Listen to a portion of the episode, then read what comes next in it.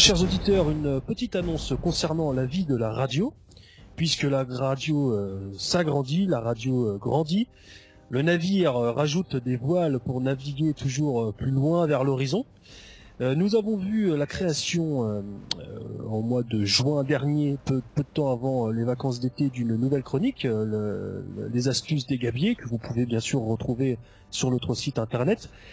Et bien voilà, nous faisons toujours des émules, puisque nous voyons euh, la naissance d'une nouvelle chronique, les chroniques de la rive, une chronique axée sur le sport et euh, le cinéma. Mais pour vous euh, parler de cette chronique euh, à naître, bah, qui de mieux placé finalement que la personne qui va tenir cette chronique J'en appelle à la rive. Bonjour la rive. Bonjour, bonjour à tous. Bienvenue à bord. Bah écoute, merci. Tu as pris ton bandeau de pirate, tu as, J'espère que j'ai pas le mal de mer. Hein.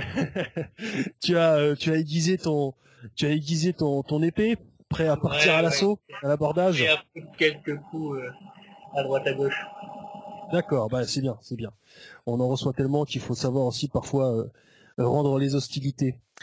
Alors la rive, euh, tu souhaites présenter aux- à nos auditeurs une chronique axée sur le sport et, et- et le, ciné- et le cinéma, n'est-ce pas? Peux-tu nous en parler un petit peu, s'il te plaît? Ouais, bien sûr. Alors, euh, donc je parlerai de sport et de cinéma, comme tu le dis. Il s'agit pas de revenir sur le résultat de foot du week-end. hein. On n'est pas à RMC ou RTL, euh, ni de présenter les sorties ciné de la semaine. Écoute, euh, évoquer voilà le, le dernier film d'Omar Sy ou de Kev Adams, euh, bon très peu pour euh, très peu pour moi. Le but, ce sera d'explorer les coulisses, euh, de décortiquer les liens politiques ou les références historiques, que ce soit dans le sport ou dans le cinéma, parce que dans ces deux domaines, il y a de quoi dire. Oui, il y a de quoi dire. Et puis surtout, euh, euh, le, le- oui, le, le- le sujet est vaste. Et puis euh, avec un petit peu notre notre patte, notre vision du monde, je suppose. euh, Dans Ouais, ouais, bien sûr. Alors, si tu veux un exemple sur le sur le domaine du sport, euh, je vais revenir sur un sur la carrière d'un mec comme Raymond Coppa, qui avait été mineur de fond avant de devenir l'un des plus grands joueurs euh, de foot français. Et en partant de là, on peut parler de l'évolution du professionnalisme, de l'aspect populaire du sport, etc. Euh, c'est vraiment euh, mon idée, un peu ma ligne directrice en ce qui concerne le sport, c'est de montrer que le foot et le sport peuvent mener à la culture. D'ailleurs, ça fera l'objet de la première chronique. Ah oui, oui, oui, d'accord. Ah, il y a certainement donc possibilité de, euh, par ce biais-là, de, de, de- d'entendre parler du sport d'une manière dont on n'a pas l'habitude effectivement de d'entendre euh, ailleurs. Et puis d'ailleurs, on n'est pas même obligé pour, pour ce faire euh, d'entendre des sports euh, très très communs, puisqu'il y a- de nombreux sports régionaux, de nombreux sports chers Ouais. à nos terroirs qui pourraient être abordés, non, je suppose. Ouais, bien sûr. Euh, par exemple, j'en ai, j'en ai un, un exemple en tête, c'est euh, la soule, un sport euh, du, du sud, du sud-ouest. Euh, c'est nos, nos confrères de Languedoc Info qui avaient fait un truc là-dessus euh, il y a un ou deux ans. Donc c'était un vieux sport qui remettait au bout du jour. Voilà, c'est le genre de, de discipline qu'on pourrait évoquer euh, un de ces jours. Après, je pense aussi à des sports historiques comme le, le calcio florentin, ce, ce genre de disciplines qui sont, euh, Ah, quel beau sont- sport. qui sont pas mal. Ouais, tu connais ça, hein? Ah oui, oui, oui, oui, oui. Pour y avoir assisté une fois, une année, euh, ouais, c'est un très très beau sport, très sympa. je sais pas si c'est beau, mais en tout cas c'est c'est c'est rock'n'roll. Et alors, je, bon, il y a, y a ça, c'est un volet le sport, mais il y a aussi un, un volet qui, je crois, prendra euh, un peu plus de place, si j'ai bien compris d'après ce que tu m'avais dit, c'est le cinéma. Alors hon- honnêtement, euh, ça dépendra un peu de de mon imagination, de, de mes idées, etc. Donc je ne suis pas sûr que le cinéma ou le sport prendra plus de place que l'autre. En tout cas, concernant le cinéma, ça sera souvent en lien avec l'histoire, mais pas seulement. Parce qu'il y a de quoi réfléchir sur tout un tas de sujets, par exemple le transhumanisme. Euh, des films comme Bienvenue à Gattaca ou The The Island, pour en citer que deux, euh, nous permettent de, de, de vraiment réfléchir à la question qui va se poser à nous euh, pendant encore de très très longues années. Euh, mais il y a d'autres films qui vont nous faire euh, réfléchir sur la, tout, tout simplement la propagande progressiste. Voilà, on, on va voir que dans le cinéma français actuel, euh, des, des choses comme euh, la, la PMA, la GPA, le mariage homosexuel, euh, l'immigration, etc., etc. Tout ça va être mis sur un piédestal. Nous, on, on va, on va un peu pointer du doigt cette propagande euh, qui est, euh, qui peut, qui est, comment dire, que permet le cinéma parfois. D'accord. Alors oui, alors ce sera alors effectivement, euh, si c'est des, s'il y a beaucoup de, rétros, de rétrospectives, ce ne sera euh, aussi bien pour le sport ou le cinéma, pas que des faits d'actualité. Non, non, non, bien sûr, non, non. Justement, je parlais tout à l'heure de, de Fernandel, non, pardon, de, de Kev Adams et de Omar Sy. Moi, je vais, je vais expliquer un peu comment on est passé de Bourville et Fernandel, voilà, à ces deux mecs-là, quoi. Qu'est-ce qui s'est passé, bordel? Ah oui, ça, on est encore nombreux à se poser, enfin non, on se pose pas trop la question, mais en tout cas à le déplorer, c'est vrai. Euh, après, le but, c'est pas de tout voir en noir non plus, hein. il y a de belles choses dans le cinéma. Euh, c'est un art qui permet de voyager dans l'espace, dans le temps, c'est un moyen moderne de raconter des histoires. Et puis, on n'est pas des vieux cons sur MZ, donc, euh, enfin, moi en tout cas, donc je compte pas, je compte pas jeter le bébé avec l'eau du bain. Ouais, c'est pas, c'est pas trop le cas du lieutenant. C'est un bon vieux con, ce lieutenant. non, si ouais, je, viens, de monter à bord, j'ai pas envie d'être jeté euh, à bouffer le requin, donc euh, bon. Et pour, pour qu'il te jette par-dessus bord, il faudrait qu'il remonte de sa cale. Là, il ah. arrête pas de vinasser, là. non, non. Bon, mais alors, du coup, euh, euh, peux-tu un petit peu nous, nous parler de, de, la, de, la, de la structure de ta chronique? Combien de temps, sur son, combien de temps elle dure, sur, sur sa fréquence? bah alors déjà, ça sera pour commencer, ce sera une fois par mois. Alors selon les retours des auditeurs, on réfléchira à, augmenter le rythme ou non, mais pour le moment, c'est une fois par mois. Donc euh, ça sera entre, ça durera entre 10 et 15 minutes. Euh, même si des éditions un peu spéciales entre guillemets ou des numéros avec des invités pourraient être un peu plus longs. Euh, par exemple, bah, moi je ne suis pas du tout un connaisseur de rugby, donc comme j'ai envie d'un jour d'aborder ce sport, je pourrais faire intervenir quelqu'un qui, le pratique ou qui le connaît. Euh, et puis euh, bon, c'est aussi une tradition sur MZ, il y aura toujours une petite touche musicale dans ces chroniques. D'accord. C'est des chroniques qui devraient durer quoi? 10, 15 minutes, une demi-heure? Ouais, 10, 15 minutes environ. Et comme je disais, euh, un peu plus longtemps selon, selon le sujet, s'il y a des numéros un peu spéciaux. D'accord. Alors sur une fréquence de une fois par mois, un peu plus si les si euh, si, si, si on a le temps et si les auditeurs en sont friands, en sont friands. Et d'ailleurs, ça me permet aussi de vous rappeler, chers auditeurs, que cette chronique est également la vôtre. Hein. Vous, ne, faudra pas hésiter. Je suppose que tu auras une adresse mail à, communiquer, euh, la Rive, euh, pour permettre aux auditeurs de de, de t'envoyer des idées, éventuellement des contacts. C'est toujours intéressant pour nous d'interagir avec vous. Absolument, ouais, tout à fait. D'ailleurs, je vais, je le redirai dans la première chronique. Hein, oui. On appelle, euh, on appelle les auditeurs euh, à participer, à répondre, à critiquer. Alors euh, sans faire les, sans faire les vieux cons, encore une fois. Parce on, a, on a tendance à voir beaucoup ça sur, notamment sur les sites de réinfo. Quoi. Il y a toujours un mec qui, qui trouve un peu le, la poussière au fin fond de, de, la chronique au lieu d'être constructif. Moi, je préfère les gars constructifs, évidemment. Ou les filles d'ailleurs. D'accord. Alors justement, euh, peux-tu nous parler de ta, première chronique? Je crois que tu l'as déjà enregistrée. Ouais, exactement. Alors le, sujet est clair, ça s'appelle Le sport, une ouverture sur la culture. Ça explique en quoi euh, les passionnés de, sport, ceux qui suivent par exemple le football, peuvent, euh, mine, de rien, mais contrairement à, à, leur réputation, avoir quelques armes culturelles supplémentaires grâce à leur passion. Pour donner un exemple tout bête, c'est c'est par le foot, moi, que j'ai appris euh, la géographie française, européenne et mondiale, que j'ai appris les hymnes, toutes les couleurs des drapeaux, etc., etc. Et donc, c'est, en partant de là, il y a beaucoup de choses à dire. Oui, d'ailleurs, tu le mentionnes déjà, puisque je, je rappelle à nos auditeurs que tu, euh, euh, a participé à l'une de nos émissions euh, à l'époque de la Coupe du Monde de football où on, s'interrogeait sur la Coupe du Monde de football et le Tour de France. Ça avait donné lieu à une émission sportive. C'est pour les, les, auditeurs que cela intéresse, c'est l'émission numéro 346. Et euh, tu développes justement un petit peu cela euh, lors de cette émission. Mais alors à part euh, à part l'émission que je viens de citer sur Méridien Zéro, Larry, il me semble qu'on a pu te t'entendre ou te voir ou te voir. Ailleurs, quelle légitimité as-tu pour parler de tout ça?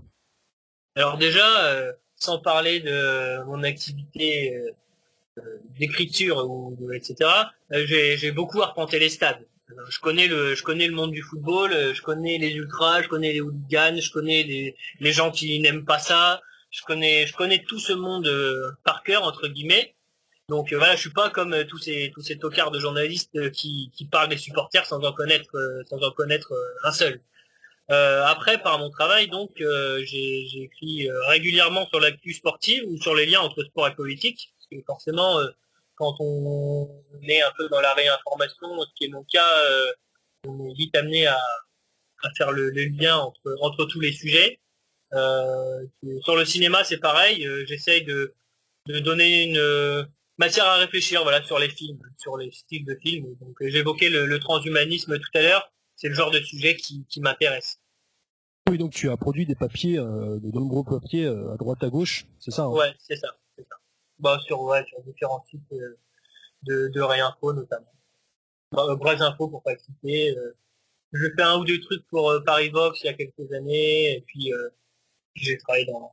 Enfin, bref, hein, j'ai touché un peu à toute, toute cette part de la Réinfo. Mais bon, rien de VMZ, bien sûr. hein. Ah, mais non, mais ça commence, ça commence. D'accord, très bien. Euh, Est-ce que tu souhaites euh, rajouter quelque chose, Larive?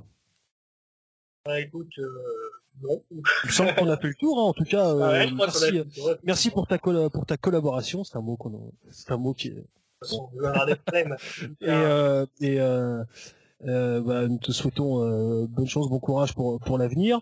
Chers auditeurs, vous pourrez retrouver les, les chroniques euh, de la Rive euh, donc tous les mois à partir de la semaine prochaine. Euh, ne, ne manquez pas donc le premier numéro de- des chroniques de la Rive. Euh, je te laisse le dernier mot, la Rive alors. Ouais, bah écoute, euh, merci au camarade qui m'a aidé avec tous les, toutes les questions techniques, parce que bon, j'avoue, c'est pas, Sergueï. vraiment- c'est pas vraiment mon domaine, donc merci Sergei. Moi, je savais pas si je pouvais dire le nom. Donc Historique merci, Lord Sergei. merci, merci Sergei. Euh, puis Beluga quand même, qui c'est lui qui a qui m'a motivé à faire à faire cette chronique. Donc, voilà. Ah. Puis bien sûr NZ et euh, tous les gars de. NZ, hein, tous les copains de Paris, hein, comme, comme je les appelle. Voilà. D'accord. très bien. Eh bien, écoutez, chers auditeurs, je vous dis euh, à très bientôt. euh, et puis, euh, retrouvons-nous euh, à l'écoute des chroniques de la Rive. Et encore une fois, n'hésitez pas lorsque l'adresse mail vous sera communiquée, de, ou même sur le site, hein, de laisser des messages, vos appréciations sur le site internet de Méridien Zéro, et de faire vivre cette chronique, de faire vivre ce- cette radio, hein, d'une manière générale, qui est également la vôtre. Merci, la Rive. Bah de rien. Ciao. Ciao.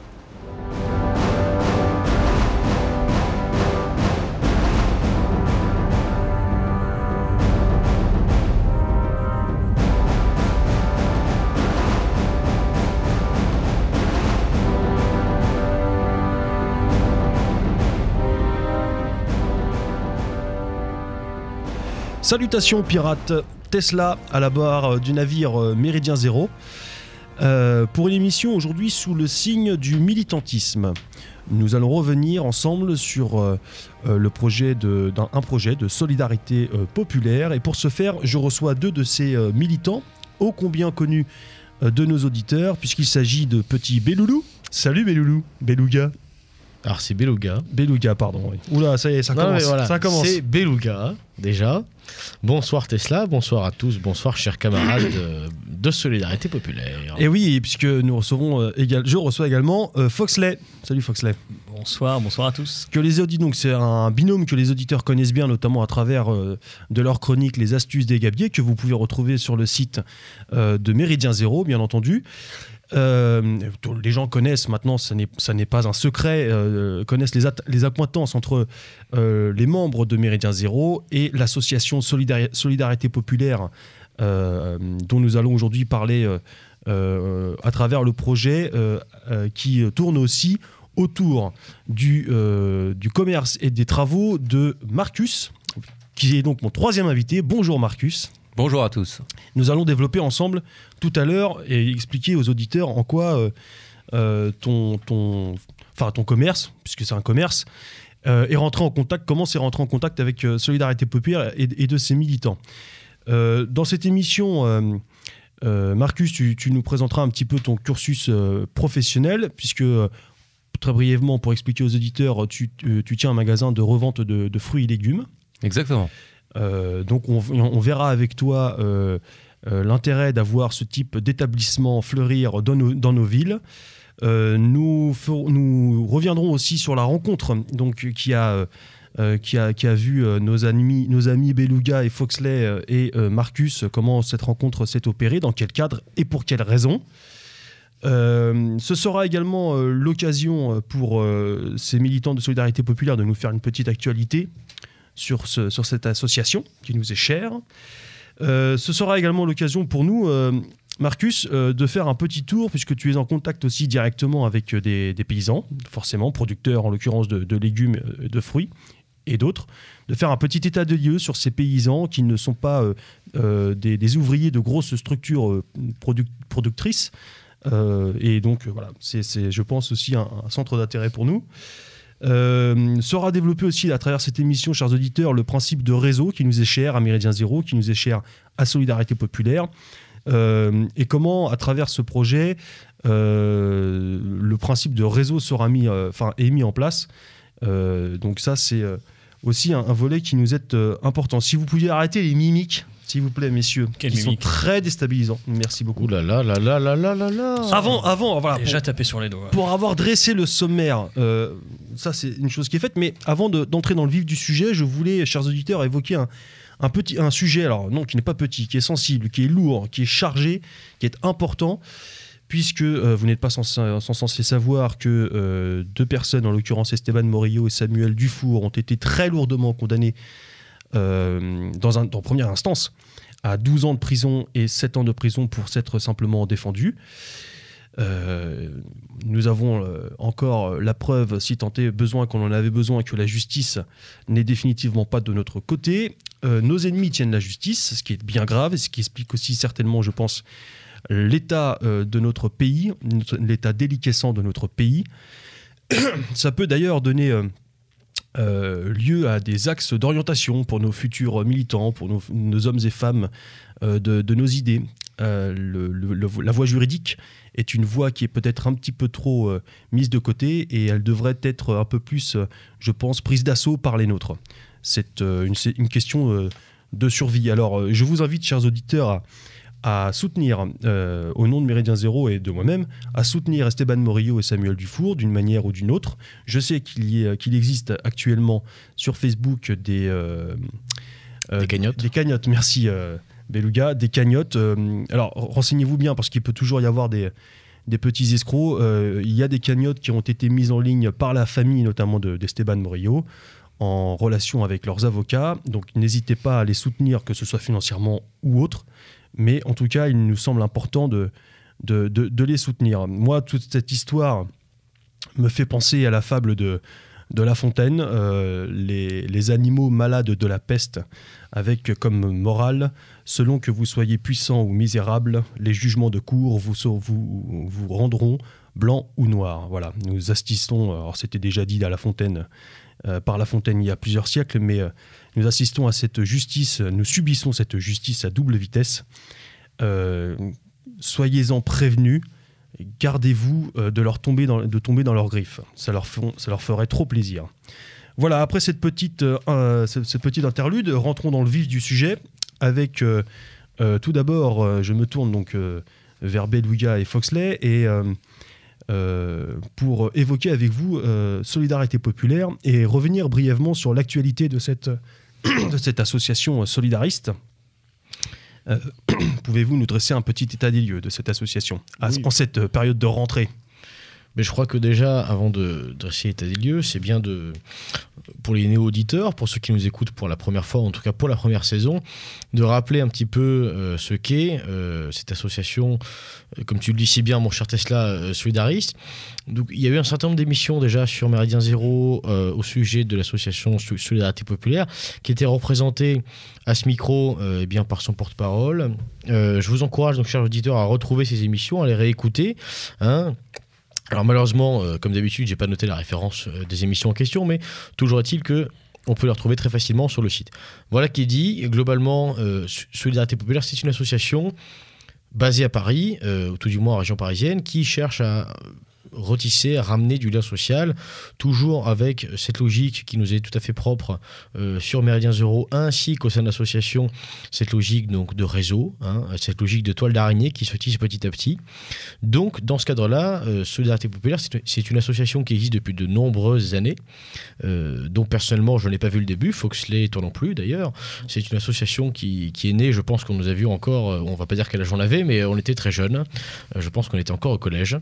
Euh, association qui a 7-8 ans à peu près. Bon, alors non, on n'était pas au collège, faut pas déconner, mais enfin bon, euh, voilà. Quoi qu'il en soit, euh, aujourd'hui, euh, Solidarité Populaire, c'est un certain nombre de projets aboutis, pour n'en citer qu'un, il y a eu un projet eh bien, d'entraide vis-à-vis des familles, projet qui s'est appelé, euh, si je ne m'abuse, Entraide, Solidarité, Famille. Donc, Projet ESF. projet ESF, voilà, projet consistant à l'époque eh bien, à soutenir euh, des familles qui avaient besoin d'aide à la fois matérielle, mais aussi et surtout finalement humaine, euh, dans le cadre de travaux de réfection notamment d'une maison, euh, pour offrir un logement voilà, digne euh, à une famille. Donc, vo- voilà un exemple. Euh, parmi d'autres, hein, euh, de ce que fait So- Solidarité Populaire. Et aujourd'hui, aujourd'hui Solidarité Populaire, c'est un certain nombre euh, de militants qui, euh, eh bien, qui essayent, euh, dans une ville qui est aussi gargantuesque, aussi démesurée que Paris, eh bien, de ramener, euh, de ramener du, lien social, du tissu social, notamment par des maraudes sociales organisées donc dans Paris. Bon, ben, les, les maraudes, pour ceux qui connaissent, je vous apprends rien. Ceux qui ne connaissent pas, je ne pense pas qu'il y ait besoin de vous faire un dessin. Le principe est très simple, c'est aller à la rencontre des nôtres qui sont dans la rue parce que Aujourd'hui, on l'oublie un petit peu, on sort de l'été, on n'en entend plus parler. Là, on va bientôt s'approcher de l'hiver, il va faire froid. Donc, euh, Jean-Pierre Pernaud euh, et, euh, et l'autre là, de France 2 euh, vont pas, vont pas tarder à nous rappeler que, oulala, il y a des gens qui meurent tous les hivers. Il y a aussi des gens qui meurent tous les étés. Grande nouvelle. Il y a aussi des gens qui meurent tous les étés dans la rue. Voilà. Le but, c'est d'aller les rencontrer. Même, Euh, même, les, même les anciens. Il y en a qui meurent chez eux, dans leur plumard. Voilà, c'est une forme de détresse également euh, qu'on rencontre très souvent à Paris. Étrangement, étrangement d'ailleurs, euh, moi ça fait déjà trois ans maintenant que je participe à des maraudes. Euh, je cherche encore nos amis les migrants euh, dans la rue, euh, un soir de Oh, décembre. tu, cher- tu cherches pas beaucoup. Je dois mal chercher peut-être. Hein, Je euh, cherche pas au bon endroit. pas bon je ouais. cherche peut-être pas au bon endroit, mais en tout cas dans la rue, euh, sur les égouts, euh, sur la petite bouche de métro qui renvoie de l'air chaud, euh, entre deux cartons, entre deux bouteilles de rosé parce qu'il y a que ça qui réchauffe. J'ai toujours pas vu de migrants.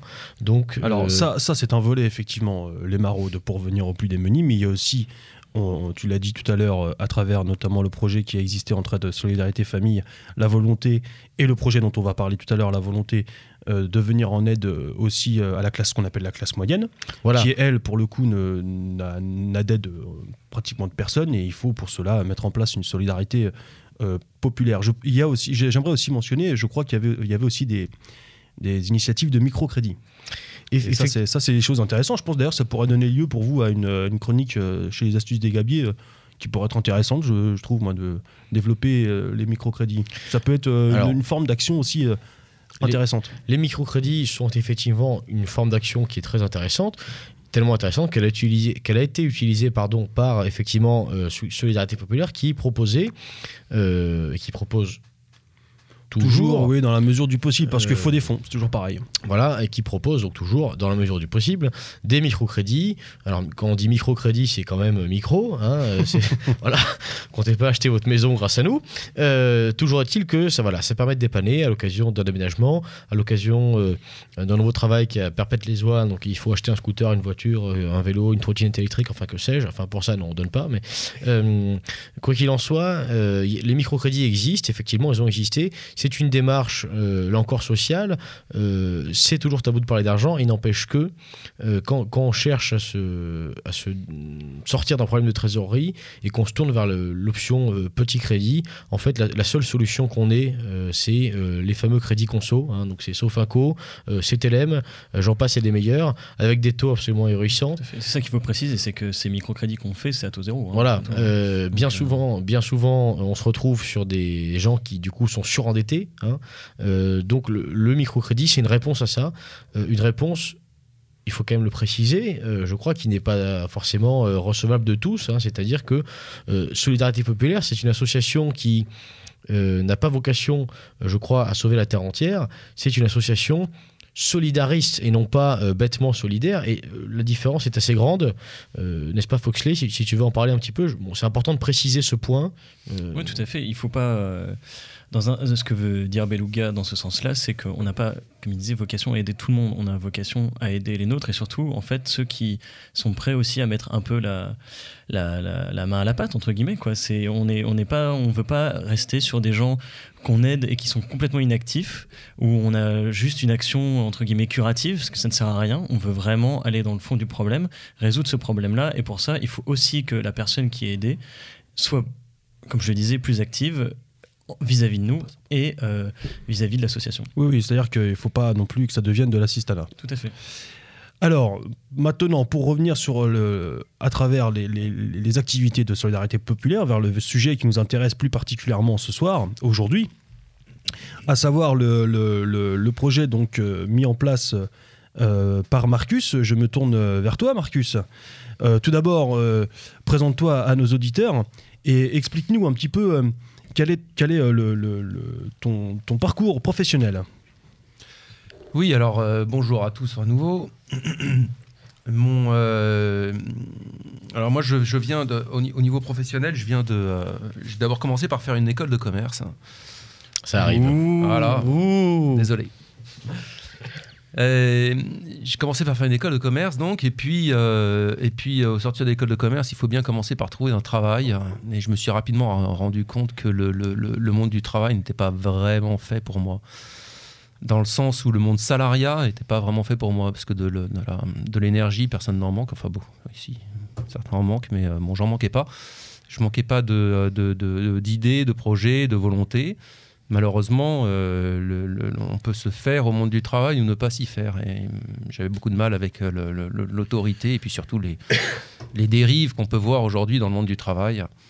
Alors, euh, j'ai quand même essayé hein, pendant, euh, pendant un temps et j'ai eu des, des périodes de, euh, bah, des périodes de chômage que beaucoup ont connues. Et puis, euh, jusqu'à ce que je me rende à l'évidence qu'il valait mieux, de toute façon, quitte à travailler dans le monde de salariat, qu'il valait mieux déjà essayer de travailler dans un monde, euh, dans, autour, quelque, quelque chose autour d'une passion. Alors, euh, pour ce qui me concerne, j'étais j'étais passionné de, de- de plongée sous-marine, hein, de- du monde sous-marin. Et il se trouve que j'ai réussi à travailler pour un équipementier de la, de, de la, de la plongée sous-marine. Beluga, lève la nageoire. Beluga est heureux.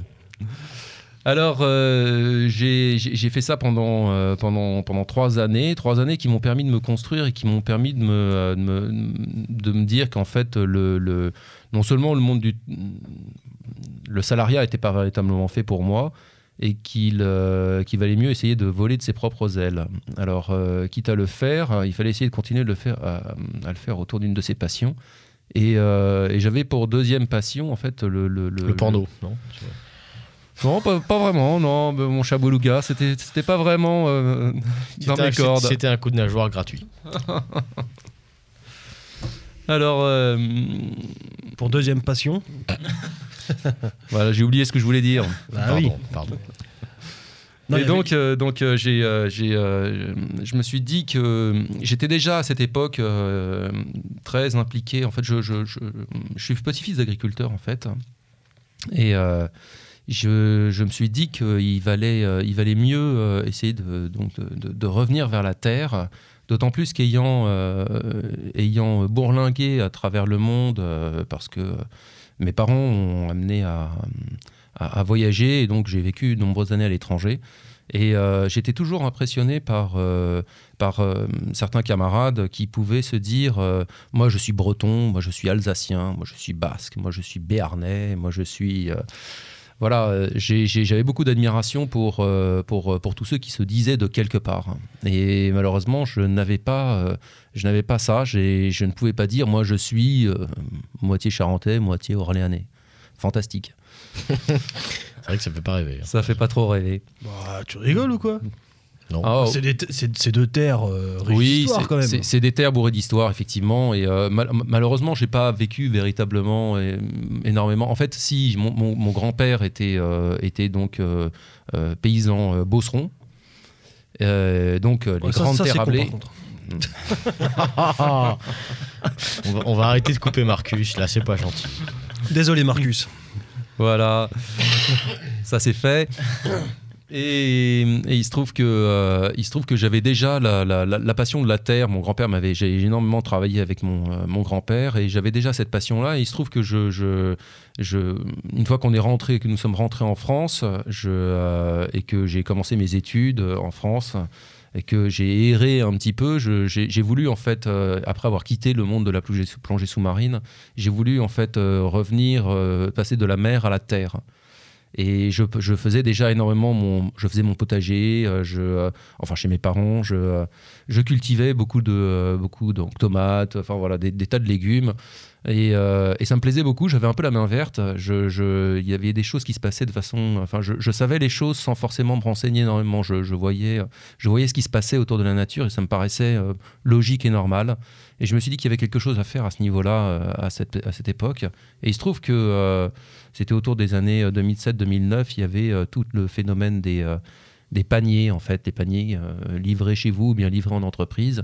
Et je- ça m'intéressait, je trouvais que c'était... euh, Les, AMAP, euh, toutes ces choses-là, ouais. Voilà, exactement. Il y avait le développement des AMAP à ce moment-là également. Il y avait, euh, et mais c'était vraiment un, un- un marché en plein développement. Il y avait quelque chose à faire et, et je me suis dit que euh, il fallait, je pouvais pas vraiment véritablement retourner dans le dans le monde agricole. Il fallait que je repasse des, euh, diplômes euh, agricoles. Il fallait que je que j'essaye de. J'y ai pensé à une époque, hein, éventuellement reprendre euh, la, ferme de mon grand-père. C'était quelque chose qui qui m'avait qui m'avait effleuré l'esprit mais euh, mais c'était pas vraiment mon truc et je me suis dit qu'il valait mieux essayer d'utiliser les compétences que j'avais acquises au, pendant mes études essayer de les combiner avec euh, avec le, le- avec ce qui se faisait en fait euh, à ce moment-là. Alors euh, donc il y avait les paniers il y avait euh, il y avait des Effectivement, des- il y avait toute cette vague qu'on a vu arriver dans les, notamment dans les grandes villes, sous, qu'on, qu'on- qu'on- parfois qu'on disait d'une avec une mauvaise langue ou pas d'ailleurs, portée par toute cette, euh, cette mouvance un peu bobo, de, de cette volonté de retourner à une, une alimentation plus saine, euh, biologique. Euh, c'est là qu'on a vu arriver des termes comme euh, manger local, le circuit court et, tout- et- et toutes ces choses-là. C'est, c'est ça aussi qui t'avait, qui t'avait intéressé et tu t'es dit il y a moyen de, de- de- de- d'entrer, de, d'entrer exactement dans la vague Oui. et, euh, et- et d'en sortir, euh, d'en sortir au plus grandi ou, ou d'apporter ta pierre à l'édifice. Exactement. En fait, j'ai remarqué qu'il y avait, euh, il y avait, il y avait un manque en fait sur le marché et qu'il y avait, il y avait quelque chose à faire à ce niveau-là. Et c'est là que j'ai commencé à, en fait à lancer mes propres paniers, puisque ma, ma, ma, ma- ma société au tout début est, est- est partie là-dessus. Et, euh, et au bout d'un an, en fait, je me suis rapidement rendu compte que, euh, que le fait de ne pas voir ses clients en direct, euh, quand vous livrez des entreprises, vous livrez en fait au, bas de l'entreprise, vous, vous ne voyez pas directement vos clients, vous avez affaire uniquement avec un CE. Et, et pour moi, ça me posait problème. J'avais besoin d'être, de, savoir exactement, d'avoir du ressenti, de savoir exactement ce que les gens derrière voulaient réellement et, et- ce qu'ils ressentaient, qui ils étaient exact- exactement. Tu, Et- tu- tu cherchais un peu le, le rapport humain du commerce. Quoi. Oui, absolument, ouais. Abs- absolument. Avec tous ses côtés positifs et négatifs. hein. Euh, mais j'avais besoin de ce, de ce rapport-là. Et, euh, et il se trouve que j'ai eu l'opportunité de, de- de- d'avoir une boutique en, euh, d'avoir une boutique et je me suis, je me suis lancé et ça a tout de suite décollé. Voilà où nous en sommes aujourd'hui. Tout de suite, euh, oui, ça a décollé. C'est-à-dire que euh, ton implantation dans le quartier, euh, ta résonance avec la population euh, du, du quartier, euh, comment a-t-elle, enfin, euh, elle a été euh, immédiate? Comment, euh, comment a été l'accueil des, des habitants? En fait, euh, en fait les, les- les- les gens cherchent euh, trois choses. Ils cherchent d'abord euh, une qualité de produit, ils cherchent ensuite euh, un prix, et puis ils cherchent un bon contact également. Mais ça, c'est c'est du, c'est du surplus. Mais euh, c'est important également, mais c'est du surplus. Mais alors, excuse-moi un instant, euh, ce que tu me dis là, c'est que euh, euh, ton métier, que je suppose que tu apprécies aussi dans le domaine de la, de la plongée sous-marine, euh, donc tout ça, t'as bazardé pour te lancer dans ton commerce, Oui, absolument. qui était peut-être plus aussi représentatif, me semble-t-il, euh, euh, de, de tes idées ou euh, du, du monde que tu voulais voir euh, euh, naître euh, autour de toi. Oui. Mais ça, c'est un, ça, c'est un pari, c'est un pari risqué financièrement, euh, professionnellement. Tu te lances dans un, tu te lances dans un, dans un, dans un, dans une aventure là. Tu te lances. Oui, oui, absolument. On se lance dans une aventure. Effectivement, Euh, quand je suis sorti de, de, de mes, euh, de mon, euh, du monde de la plongée sous-marine, effectivement, j'étais, euh, j'étais, j'ai eu une période de chômage qui m'a permis de me lancer sur le monde du, euh, voilà, de me dire véritablement que je- j'allais essayer de voler de mes propres ailes. Donc, euh, j'ai véritablement senti qu'il y avait un gouffre, si vous voulez, que je devais passer ce gouffre. Euh, passer du monde de c'est difficile de quitter le monde du salariat hein. on a quand même un certain il y a un salaire qui tombe euh, un certain régulièrement confort. il y a un certain confort. Et, euh, et il faut essayer de se, de, de- de se lancer. D'un seul coup, on va être tout seul. On sait que ça va être difficile. C'est pas évident, effectivement. Mais euh, en fait, c'était le seul, euh, c'était le seul moyen qui s'offrait à moi vé- véritablement. J'avais pas d'autres, véritablement d'autres options. J'avais véritablement besoin, donc déjà de, de, de- voler de mes propres ailes, de prendre des risques, d'essayer de me confronter réellement par moi-même à ce qui, euh, voilà, la réalité d'un marché. Et puis, euh, et puis euh, tu parlais tout à l'heure, Tesla, donc euh, justement de, de- de l'engagement personnel. Et comme je le disais tout à l'heure, c'est que euh, j'ai pas véritablement d'origine en fait, et j'avais besoin, véritablement un besoin de. Je, je- je- je suis profondément français et j'aime infiniment mon pays, et j'avais vraiment, me- vraiment besoin de me, de me réenraciner en fait. Et Oui, parce que être français, c'est quand même une belle origine. Absolument, absolument. Merci Absolument. Mais tu avais besoin de retrouver ce contact avec la terre, ce contact Oui. euh, euh, si, Oui, si oui. naturel qui pourtant qui nous échappe souvent. euh, Ouais, j'avais besoin, j'avais, véritablement besoin de me, de, de- de- de- d'avoir un contact avec la terre et de le faire, euh, de, le, de le transmettre aux autres également, parce qu'en fait, je me suis rendu compte à travers mon métier, à travers la, les clients que je côtoie aujourd'hui, que ce, même si tout le monde se, se dit de quelque part et se dit, tout le monde se dit campagnard aujourd'hui. Euh, ou autrefois, c'était pas le cas. C'est, on prenait les campagnards pour des, des voilà, un peu des moins que rien et des bouseux, mais aujourd'hui, c'est complètement l'inverse. Aujourd'hui, tout le monde est campagnard, surtout à Paris. Mais euh, Enfin, historiquement, tout, le monde a une baraque en Bourgogne. Quoi. Non, mais Bretagne, non, mais à histo- Deauville, en Normandie. enfin, voilà, historiquement, historiquement, c'est- c'est c'est pas faux. euh, le, le- le peuple parisien vient des campagnes.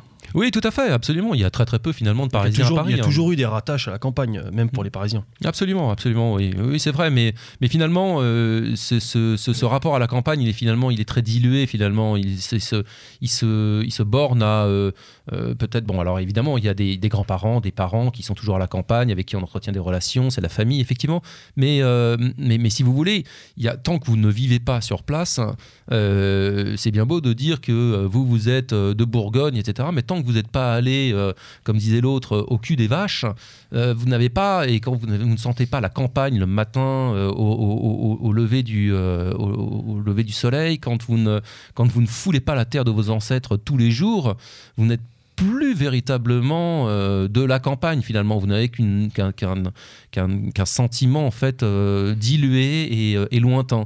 Surtout si vous êtes à Paris tous les jours en fait. Le, le monde dans lequel nous, vi- nous, nous vivons nous, nous façonne au, gré des jours. Et donc le, le, quand, on, quand on habite à Paris une majorité de l'année, euh, 10 mois sur, sur 12, on est surtout parisien avant d'être de la campagne. Oui, non, mais c'est juste, c'est très juste. Mais alors, avant de revenir sur, euh, de revenir à la, rencontre que, qui s'est opérée entre euh, Beluga, Foxley et, toi, euh, ce, qui, ce qui moi, ce qui me, ce qui me touche dans, ce que tu dis depuis tout à l'heure, c'est qu'il y a aussi cette volonté. Enfin, ce qui ressort un petit peu, c'est qu'il y, a cette volonté de mettre en application. Euh, un- Est-ce que c'est un idéal Ça te de me le dire, mais en tout cas, euh, ta, perception euh, et ta sensibilité, ce que tu, enfin, ta sensibilité sur ta, vi- ta vision du monde. Il y a- une vraie démarche idéologique finalement. Dans, ta démarche, on ressent cette volonté déjà à titre personnel, effectivement, comme tu disais, de se réenraciner. Mais il y a quelque chose que tu as évoqué, euh, Marcus, et qui serait peut-être intéressant de, développer, c'est euh, le projet aussi que, que, tu- as à travers ta société euh, de ramener justement en bout de campagne à Paris et de ramener à travers tes produits, à travers l'ancrage que la société peut avoir dans un quartier, de ramener aussi quelque chose d'autre, quelque chose d'humain au sein d'un quartier. Et ça, c'est une partie qui est intéressante et euh, qui sera Oui, intéressante de développer. Oui, absolument. Alors oui, euh, pour les, pour les auditeurs, je vais quand même rappeler que j'ai euh, aujourd'hui une, une, une boutique locale. qui, je, je fais du, essentiellement ce que je fais, mon métier, c'est d'aller chercher directement des fruits et légumes locaux et de saison directement chez mes producteurs. Donc je vais les chercher moi-même, je vais chez mes producteurs deux fois par semaine et je les ramène directement euh, dans ma boutique et mes clients viennent ensuite euh, le lendemain pendant deux jours pour récupérer, euh, pour, enfin acheter ces produits qui sont cueillis la veille pour le lendemain finalement. Ils viennent pendant ces deux jours-là et moi le troisième jour je retourne encore à la campagne, je refais une tournée euh, et mes clients reviennent encore pour euh, récupérer des légumes euh, tout frais sortis de la campagne. Voilà, c'est le, cœur de mon métier si vous voulez. Donc il n'y a pas, d'importation, il a a pas de- les légumes sont cantonnés essentiellement à une seule région. Donc en l'occurrence, puisque moi je viens d'Orléans, donc c'est la région d'Orléans. Euh, je, voilà, ça c'est le cœur de mon métier. L'idée c'était de, de, de, de, se réenraciner moi et de réenraciner mes clients en leur disant voilà, moi je vais pas vous apporter des, euh, des, de- de- de- des, des- pêches du sud de la France. Mais en plus de ça, je vais pas non plus vous appor- je vais pas non plus vous apporter euh, de ni d'avocat, ni de banane, ni de donc effectivement, on en parlera peut-être plus tard, mais le- au niveau des fruits et légumes, des, fruits surtout, par exemple, on va se, se contenter de, pommes, euh, de poires, de différentes variétés, hein, évidemment, euh, pendant l'hiver, par exemple. Et ça, ça va être. euh, c'est quelque chose qui, va, qui, qui, au début, euh, et qui, toujours pour certaines personnes, rebute. C'est-à-dire qu'on est habitué à avoir de tout aujourd'hui en toute saison. Mais aujourd'hui, on va avoir, euh, chez moi, on va trouver essentiellement en hiver des pommes et des poires, des kiwis un petit peu en novembre-décembre. Mais, euh, et puis après, euh, des fraises, euh, des cerises, euh, quand c'est la saison, etc. Voilà, ça c'était tout le, tout le projet. Et c'est ce, ce, ce, ce- désir de, de, réenracinement, désolé de le réutiliser encore à nouveau, mais qui, qui, qui, moi me plaisait, qui moi bah, bah, était porteur de sens. Et, euh, et puis finalement, je, je me suis rendu compte que ce, j'étais véritablement en phase en fait avec euh, la clientèle, puisque le, le- la clientèle avait réellement, réellement ce, cette envie, ce besoin en fait de, d'avoir ce contact avec la campagne, des, voilà, des, des fruits, des légumes qui ont du goût, qui Oui, ont a- du sens. Il y a un vrai retour. de quelque part. euh, Il y a une demande. Ah oui, il y, a une- il y a une très grosse demande. Et plus. euh, alors, on peut dire bien du mal de, de, de nos, de, nos, de nos ennemis, euh, les médias. Mais, euh, mais effectivement, à ce niveau-là, ils ont joué un énorme rôle parce qu'on le voit tous les jours avec tous les scandales alimentaires qu'il y a autour de nous. Euh, on voit bien que j'en vois sans arrêt dans ma boutique des gens qui sont outrés par tout ce qui se passe au niveau des, des grandes chaînes de supermarchés, des gros industriels, qui n'en peuvent plus de, de, de- de- manger des légumes qui n'ont pas de goût, qui sont bourrés de, produits, de produits tous aussi euh, néfastes pour le corps humain euh, les uns que les autres. Voilà, donc il y a, véritablement, en fait, si vous voulez, tout, tout ce- les, médias ont joué pour nous. Et pas que moi, parce qu'on est, on est, on, je suis pas le seul. hein, je veux dire, il y a une, on sent, on sent vraiment qu'il y a une, une lame de fond qui se, euh, qui, se, qui se meut actuellement en France et dans toutes les grandes villes. hein. Il y a énormément de gens qui font des choses à ce niveau-là et il faut encourager en fait cette lame de fond. Oui, oui, mais euh, c'est- tout à fait juste et on, s'aperçoit, euh, alors que ce soit à travers certains médias, certaines officines médiatiques, mais toutes ces associations, ce combat-là est en, général porté par, par euh, des, des obédiences politiques qui sont euh, à l'opposé des nôtres. Et il serait bon aussi pour, euh, pour nous de, d'empiéter ce, ce terrain. Absolument, c'est c'est- c'est- très dommage. Ju- Justement, là, euh, nouvel exemple, hein, euh, souvent on aime bien le, le souligner à, à ce micro, mais euh, faites sonner la cloche, nouvel exemple, enfin, de, de militantisme. Voilà, euh, ce projet, euh, cette volonté de, effectivement de faire partie de cette lame de fond qui ramène du sens dans nos assiettes, qui ramène du sens dans nos paniers euh, de courses, qui ramène du sens finalement aussi dans nos vies, parce que bon, on, on est quand même le pays de la bouffe, quoi. c'est clairement un exemple de militantisme dans le peuple, quoi.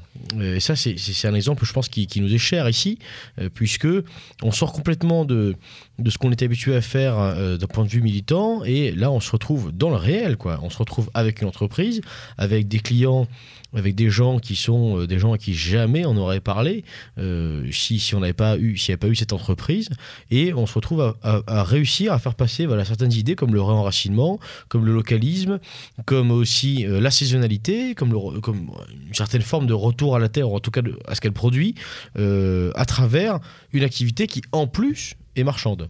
Donc c'est tout bénef. Alors, euh, euh, rapidement, euh, Marcus, euh, ce, ce projet professionnel, tu as dû le travailler, je suppose. Un an et demi. Euh, Est-ce que tu peux nous dire un petit peu euh, comment, enfin non pas comment ça s'est cheminé dans ta tête, tu viens de le dire, mais euh, concrètement, euh, aussi bien euh, à travers la commune ou, enfin je sais pas, est-ce que tu as reçu, est-ce que tu as eu, euh, est-ce que tu as fait face à des obstacles, est-ce que des gens ont essayé de te dissuader parce que c'était par exemple un commerce qui n'était pas suffisamment porteur financièrement, qui n'avait pas d'avenir, Euh, co- comment ça se prépare tout ça alors? Euh, des obstacles, oui, énormément. Il y a énormément d'obstacles. Euh, maintenant, avec, euh, avec le recul, j'aurais tendance à dire que euh, finalement, les choses se sont plutôt pas trop mal passé au final. C'est plutôt bien accueilli par les collectivités locales, par la population. euh, Il y, a- Oui. il y a des aides qui se mettent en place assez rapidement ou c'est vraiment le, le combat euh, d'un homme acharné seul face à, au système? Non, on va, Quel on n'est pas, poète. non, on n'est pas, on n'est pas contre vents et marées. En fait, en l'occurrence, il y a une grosse tendance de fond et on l'accompagne. Voilà.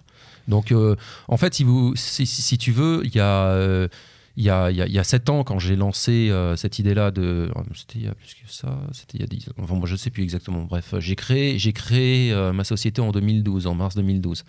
Donc, euh, il m'a fallu un an et demi pour en arriver là. Alors, je, vais- revenir sur le, sur le sur le sur l'année et demie. En fait, on peut créer une entreprise pour que nos auditeurs ne, ne se disent pas que, que, créer une entreprise ça prend des années.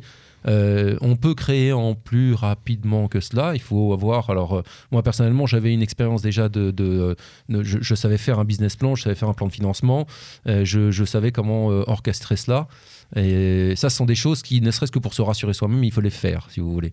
Euh, Le, plus difficile, si vous voulez, là-dedans, il faut faire des études de une étude de marché, évidemment, pour se conforter soi-même. Il faut conforter une banque si jamais vous faites un emprunt. Euh, ça, ce sont des choses importantes à faire. Déjà, pour, pour soi-même, déjà, pour se dire, il y a un marché, il y a quelque chose à faire, il faut que j'ai une stratégie, je sais comment je vais le faire en temps d'étape, etc. Ça, c'est très important.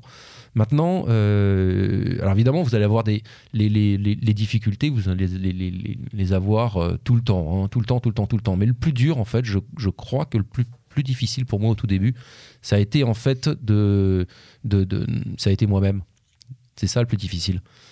Euh, le plus difficile, c'est réellement de voir en fait que vous quittez le monde du salariat et que vous, personnellement, je c'est exactement comme ça que je l'ai ressenti, c'est de voir un gouffre en fait sous ses pieds et de se dire qu'on se lance et on n'a pas de parachute ou alors euh, vraiment, vraiment un tout petit parachute. Et là, on se dit soit je m'éclate par terre et, et par que en bas, là- je sais là, pas ce qu'il y a. euh, Là, ça a été plusieurs années de, de battement euh, financièrement, de flottement. une fois que, une fois qu'on crée, c'est, j'ai mis 4 ans à me payer. Ah oui, quand même. Ouais. Beaucoup arrêtent au bout de 2-3 ans maximum. Oui.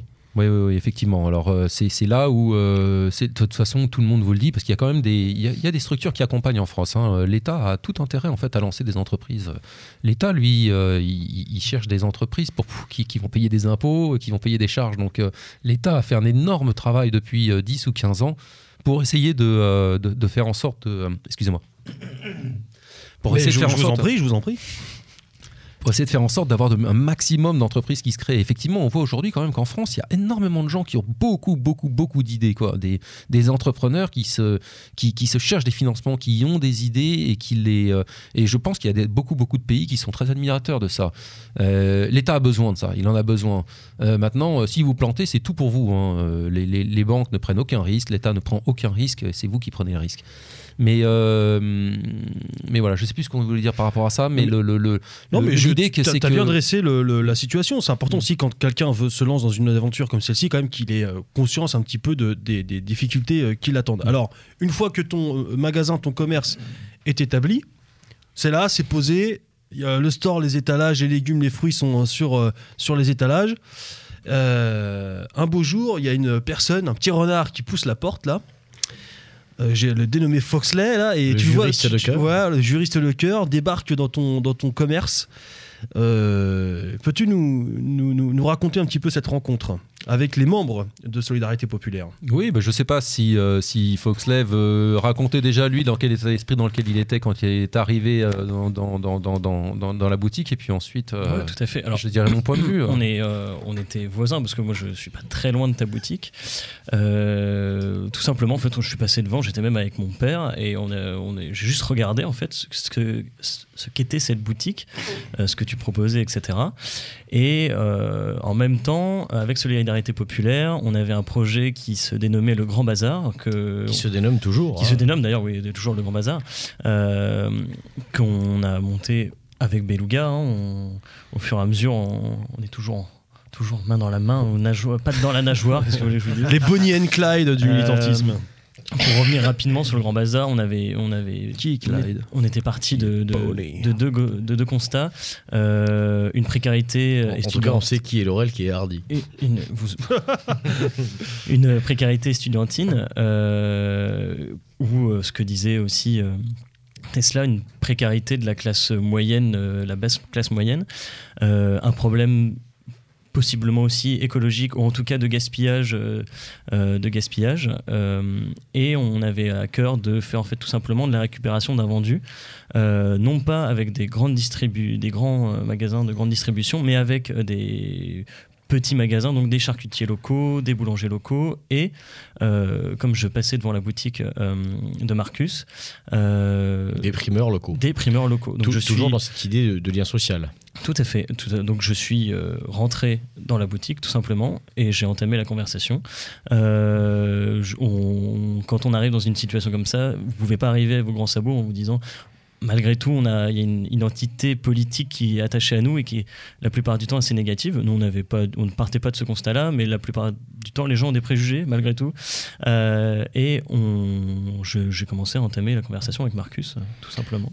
Petit point de précision, excuse-moi, je te, je te coupe, Foxley, mais euh, je pense que ça a une importance. Enfin, deux choses. La première, c'est qu'effectivement, pourquoi euh, dans ce projet euh, du Grand Bazar, on, vise exclusivement des petits commerçants? Parce qu'il y a une volonté aussi d'être un pont entre ces jeunes étudiants qui aujourd'hui n'ont pas d'argent mais qui demain en auront, hein, et euh, ces commerçants qui ont besoin de clients. Euh, la volonté, c'est d'être un pont social, Oui, euh, une à- nouvelle fois. Tout à fait. Deuxième point qui, a une importance, c'est sur justement la présentation euh, que tu as faite euh, pour le coup de nous euh, à Marcus lors de votre première rencontre. C'est que il y, a- effectivement une identité certaine hein, pour nous politique apparente, en tout cas quand on discute avec nous. Mais ceci dit, on n'est pas des bœufs, c'est pas marqué sur notre front. Et euh, dans nos démarches vis-à-vis des commerçants, nous n'étions pas du tout, euh, pas du tout même, dans l'idée de trouver nécessairement des commerçants qui soient euh, d'accord avec nos idées. Nous voulions simp- simplement trouver voilà, des commerçants parisiens,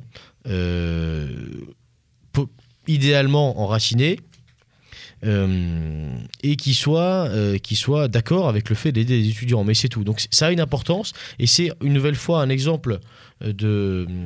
comment de, de voix militante, j'allais dire, euh, que de préciser que cela ne sert à rien, une nouvelle fois, d'arriver avec des gros sabots en disant bonjour, euh, on récupère euh, des invendus, mais attention, euh, attention, quoi. hein, euh, on, on est qui on est, on s'est bien compris. hein. Même Non. si je voudrais quand même noter que les, la plupart des commerçants, donc là on parle de petits commerçants, de petits entrepreneurs qu'on a vus, quand on commence à parler avec eux, en fait les problèmes qu'on a sont les mêmes, les problèmes de quartier sont les mêmes, et tout de suite on recoupe et on trouve très très vite des points communs.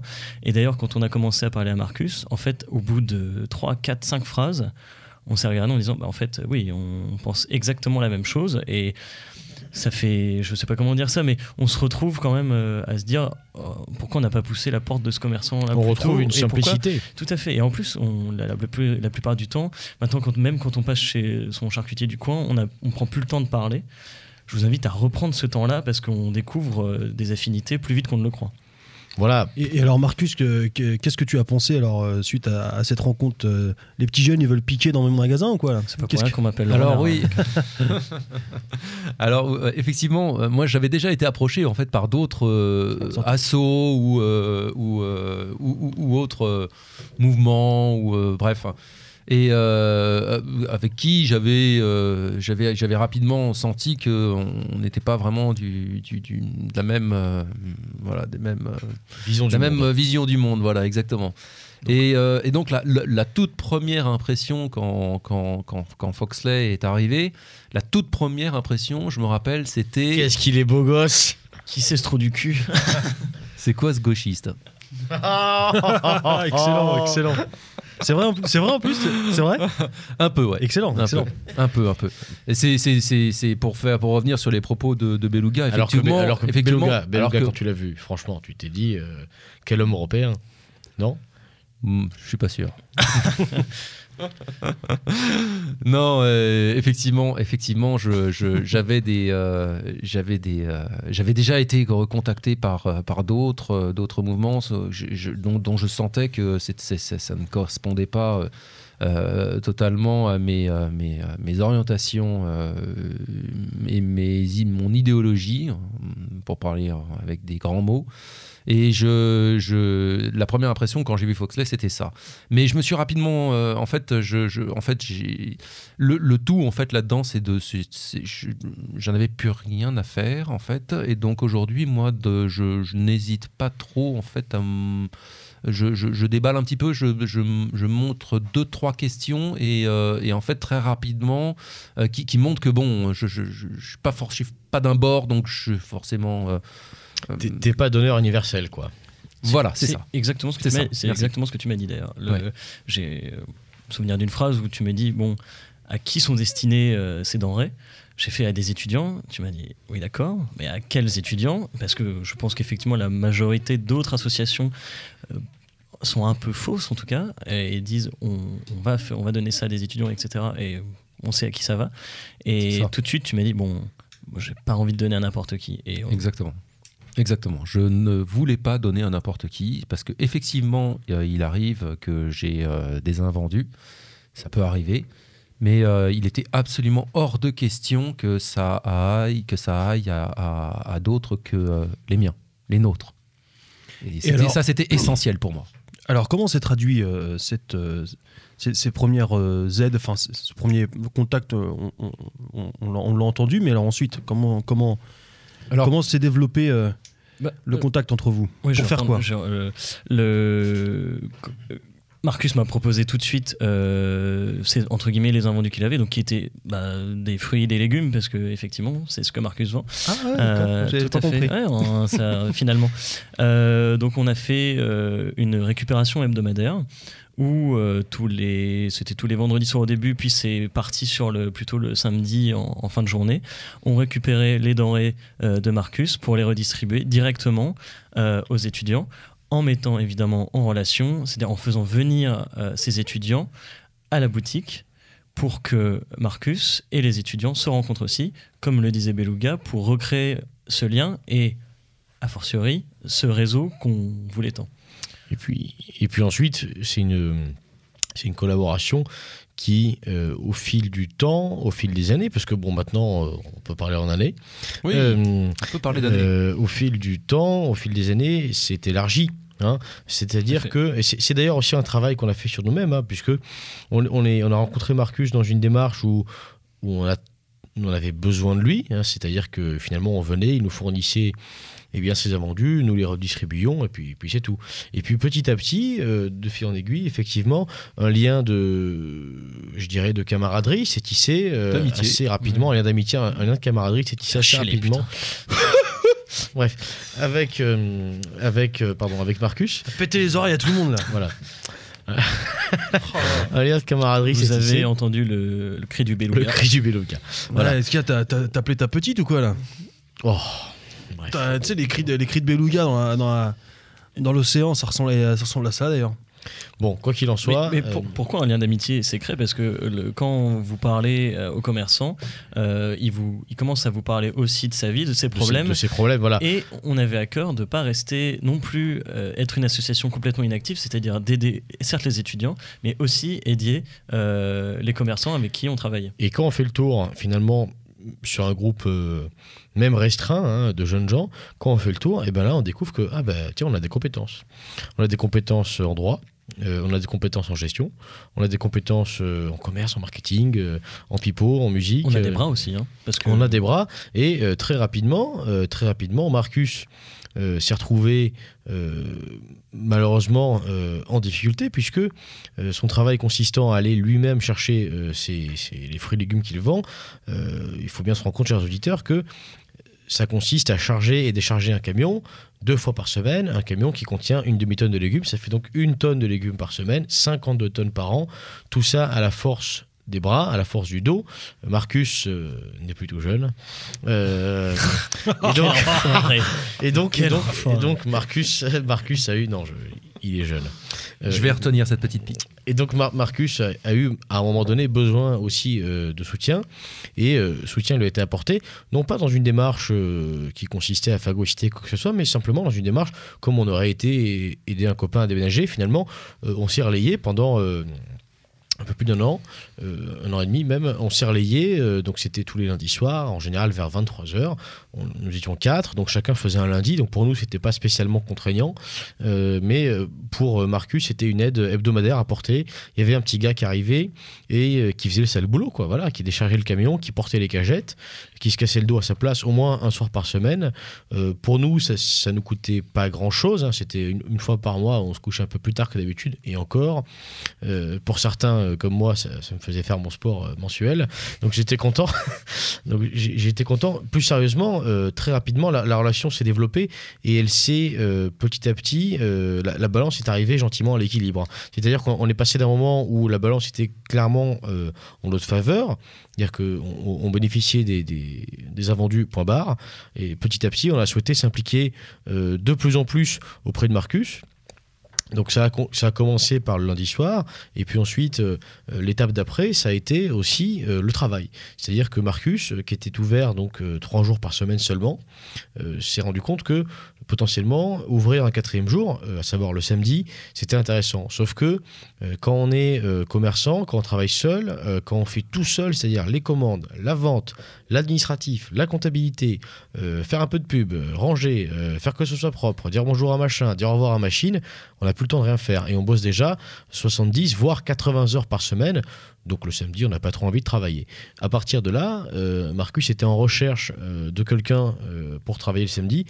Et c'est tout naturellement que bon euh, qu'on a postulé, euh, qu'on a postulé, euh, enfin qu'on a postulé. Oui, en fait, j'ai postulé. En fait, c'est- tout, à fait exact. En fait, c'est- moi-même qui vous ai demandé, puisque le- notre, notre camaraderie ce développement, je- je- j'ai j'ai demandé, je vous ai demandé effectivement si vous aviez, si vous aviez éventuellement dans votre, dans vos amis, quelqu'un de recommandable qui pourrait m'aider le samedi et euh, qui devait avoir telle et telle et telle compétence. Et effectivement, euh, c'est c'est- c'est- c'est- c'est comme ça que euh, c'est comme ça que euh, que Beluga nous a rejoint. A répondu à l'appel. C'est- Exactement. C'est comme ça qu'effectivement euh, j'ai commencé à, à, tra- à travailler d'abord donc tous- tous les samedis euh, avec euh, Marcus au sein de son entreprise. Et puis est arrivé un jour où euh, moi euh, je terminais mes études, où Marcus avait besoin de quelqu'un euh, pour travailler euh, cette fois-ci à plein temps avec lui, pour euh, développer encore plus sa société. Euh, et là, euh, pensez bien, euh, moi, moi je me suis dit, bon, bah, c'est, je veux dire, c'est, l'occasion bénie des dieux, quoi. C'est-à-dire que euh, on a une proposition d'emploi qui est euh, dans la ville où on habite, euh, qui est euh, globalement avec une idéologie, une vision du monde euh, qui pourrait quand même globalement nous correspondre, euh, qui nous correspond même, et qui est en plus avec, pardon, avec un camarade. Donc, c'est, euh, à titre personnel, c'est une opportunité que je, je ne pouvais pas ne pas saisir. Euh, pour ne pas citer un certain film, euh, il m'a fait une offre qu'on ne peut pas refuser.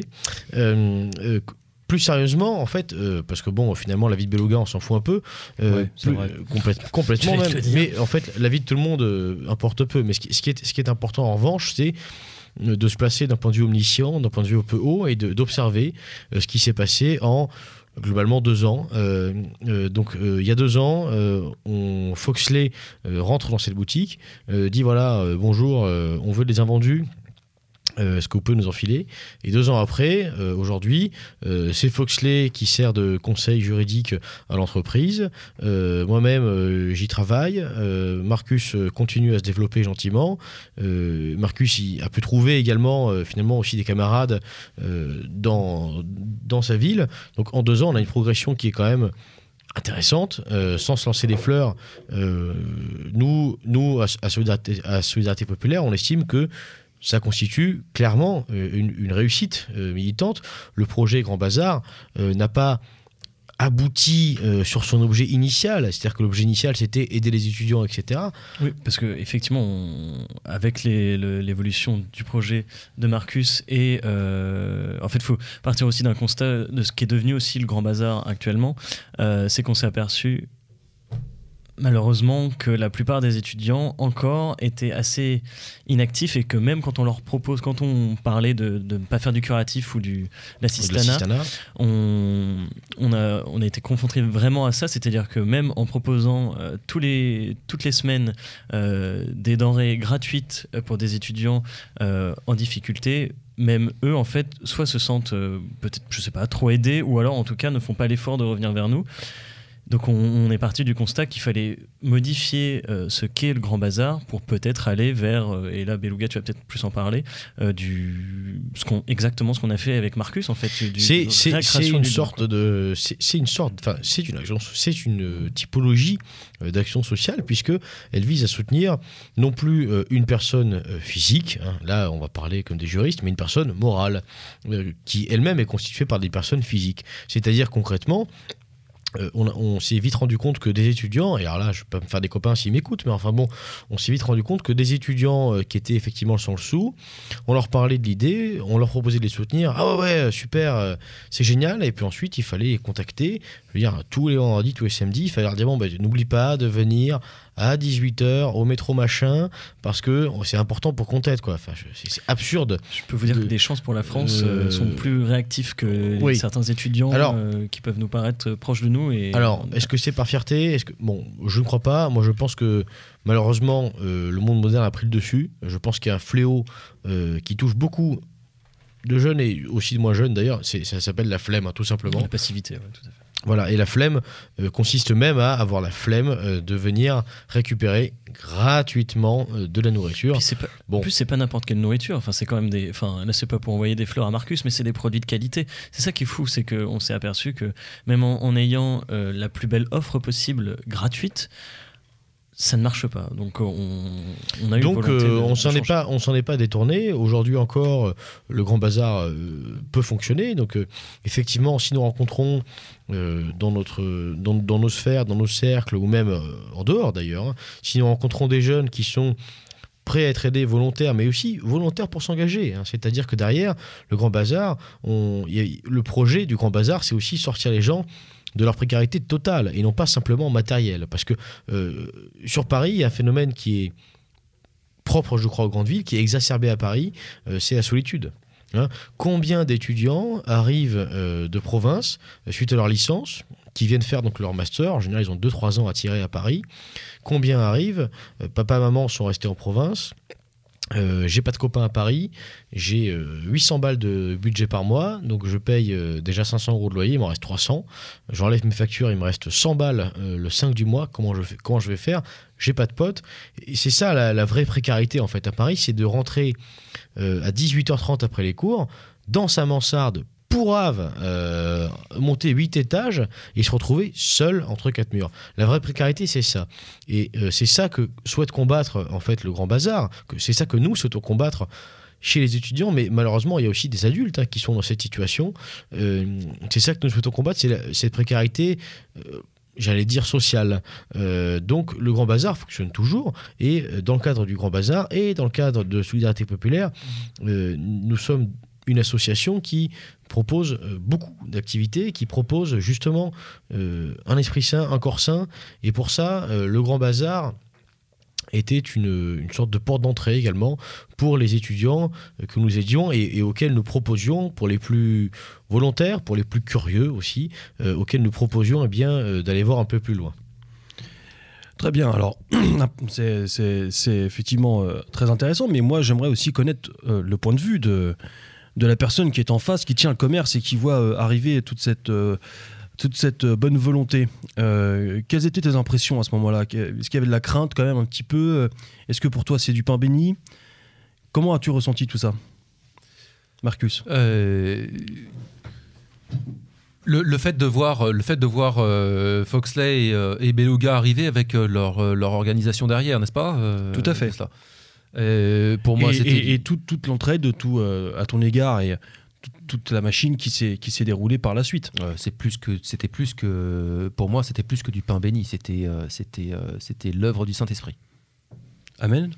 Bon, bah, sur ce, à l'abordage. Non, mais effectivement effectivement c'était euh, j'avais énormément besoin euh, le, le- le- euh, Beluga disait tout à l'heure que euh, nous sommes tous euh, aujourd'hui des petits électrons libres dans une énorme entité dans, dans, dans, des villes qu'elle peut même plus ou moins grandes. hein. Nous ne sommes tous que des, petites entités. Et effectivement, je, je- je voyais depuis, ça faisait trois ans, quatre ans, que, euh, euh, que, que, que mon commerce euh, fonctionnait, mais j'étais j'étais quand même bien seul. J'ai- Bon, j'ai beaucoup d'amis par ailleurs, hein, mais personne qui, qui, qui, qui, qui, vient, qui vient aider, et puis pas envie de demander à ce qu'on vienne m'aider à 11h30, minuit, à décharger une demi-tonne de marchandises. Donc effectivement, pour, pour moi, c'était du pain béni, effectivement, de, de voir des, euh, des gars sympas euh, avec qui nous partageons les, les- des idées euh, pour le pour l'immense majorité euh, similaires et qui euh, sont volontaires, toujours présents, euh, toujours euh, euh, qui, qui même prennent les devants et vous disent non non, attends je vais rester moi je vais je vais je vais te filer un coup de main. Et c'est moi-même qui essaie de freiner en disant non mais attends j'ai pas envie de j'ai pas envie de t'embêter non plus je, suis conscient que j'arrive super tard euh, que, euh, que, que c'est quand même une sacrée contrainte. hein. Il faut, euh, faut, faut, faut soulever de la marchandise, on se mal au dos, c'est pas évident. Euh, et puis, non, j'étais vraiment ravi d'avoir cette aide-là. Et au-delà de l'aide matérielle, c'était vraiment euh, euh, extrêmement agréable également d'avoir euh, des échanges euh, très intéressants, toujours très intéressants. Je, je, je, suis passionné de, de voilà de, de- de- d'histoire. Je m'intéresse beaucoup à la politique. euh, Je, euh, j'aime énormément ce qui se, ce qui se, ce qui se passe, euh, voilà, ce qui se passe au sein de- des, des associations en présence. Et, euh, et c'était l'occasion également d'avoir euh, des- des- des échanges cohérents. Euh, et, ça, ça fait du bien. Non seulement c'était un, bien-être euh, en termes de euh, pour, pour, mon entreprise, pour moi.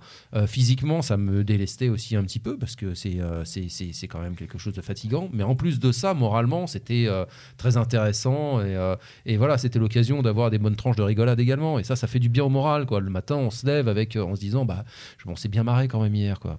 Même si c'était difficile et que euh, voilà, c'était physique, mais on s'est quand même bien marré. Oui, oui, c'est c'est la santé, euh, la santé, euh, la santé morale. Exactement. La santé de l'esprit, c'est aussi, Absolument. c'est aussi très important. Bien, nous allons observer une, une petite pause musicale et puis euh, tout de suite après, nous, nous verrons, chers auditeurs, que bah, le projet n'est pas fini. Tout ne s'arrête pas là. Euh, ce projet se, se, euh, se lance aussi vers le futur. Il y a une, un avenir dans tout cela. Nous allons L'abordage ne fait que commencer. Exactement, nous allons le, le développer tous ensemble euh, tout à l'heure. Je pense qu'on aura également aussi le temps de revenir ensemble, Marcus, sur la, la- la situation euh, des paysans avec lesquels tu es en, en- en contact, avec lesquels tu travailles. Ce serait intéressant d'avoir un retour là-dessus. Avec plaisir. Euh, mais nous nous retrouvons tout de suite après une belle chanson de la Bolduc. Ah mais oui, on en a des légumes. À tout de suite.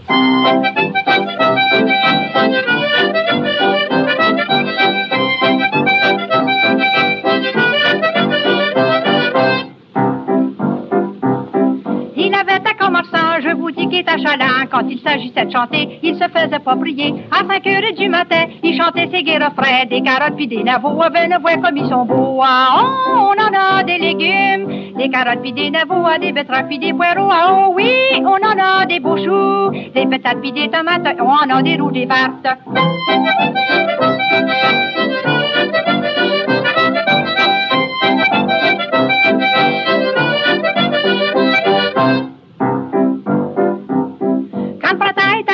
Il commence à chanter. Ben, voix mes échalotes, seulement qu'à dix sous là-bas. Des radis pis de la salade, des patates pis de la rhubarbe. J'ai du vrai sirop d'arabe fait avec la cassonade. Oh, on en a des légumes, des carottes pis des navots, ah, des betteraves pis des poireaux. Ah, oh oui, on en a des beaux choux, des patates pis des tomates, on en a des roues, des vertes.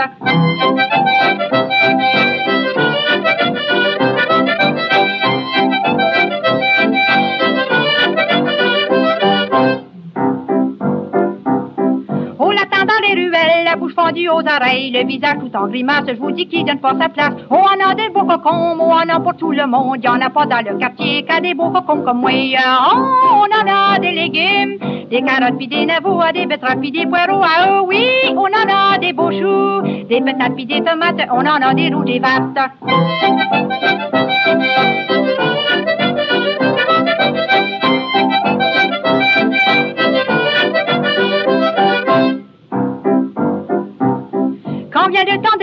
Il faut le watcher des près, des belles prunes puis des fraises, des grosses puis des framboises. L'autre jour à m'en allant, j'ai dit pas vu le commerçant, ses consos étaient pas pleins, il en faisait dedans. Oh, on en a des légumes, des carottes puis des navots, des betteraves puis des poireaux. Ah oh oui, on en a des beaux choux, des patates puis des tomates, on en a des roues, des vertes.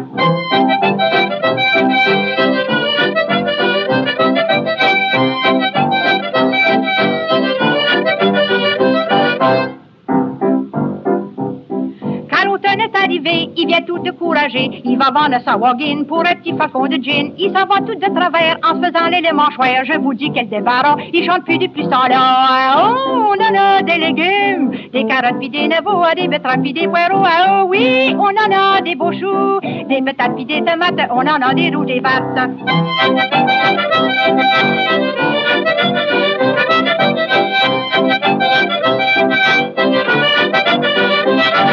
Bien, de retour, chers auditeurs, euh, pour la suite euh, de cette émission.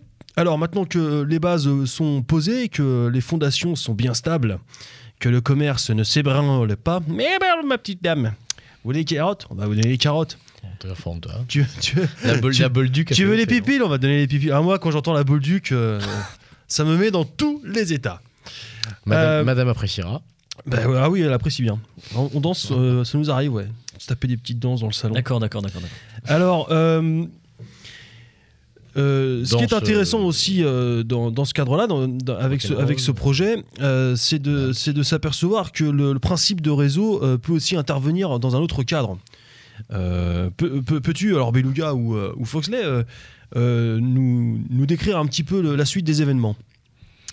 Eh ben, la suite des événements au sujet, en tout cas, de la société, donc euh, De la collaboration avec, de euh, la collaboration avec Marcus. que, que- que j'opère euh, dès à présent avec Marcus, c'est que, comme toute société, c'est une société qui a besoin de se développer, qui a donc besoin, dans un avenir euh, plus ou moins proche, de, de s'agrandir, euh, qui a besoin donc de nouveaux locaux et qui aura besoin un jour eh bien, de tout un réseau d'artisans euh, qui aura besoin de soutien, que ce soit, pardon, que ce soit de soutien euh, tout à fait logistique, mais Alors, aussi de... Excuse-moi, je t'interromps, je t'interromps juste deux secondes. C'est que en fait, ça, ça- ça fait écho à ce qu'on disait tout à l'heure quand tu, euh, Marcus, a pris le risque d'ouvrir ce, ce commerce, c'est que finalement, ce commerce est porteur aussi.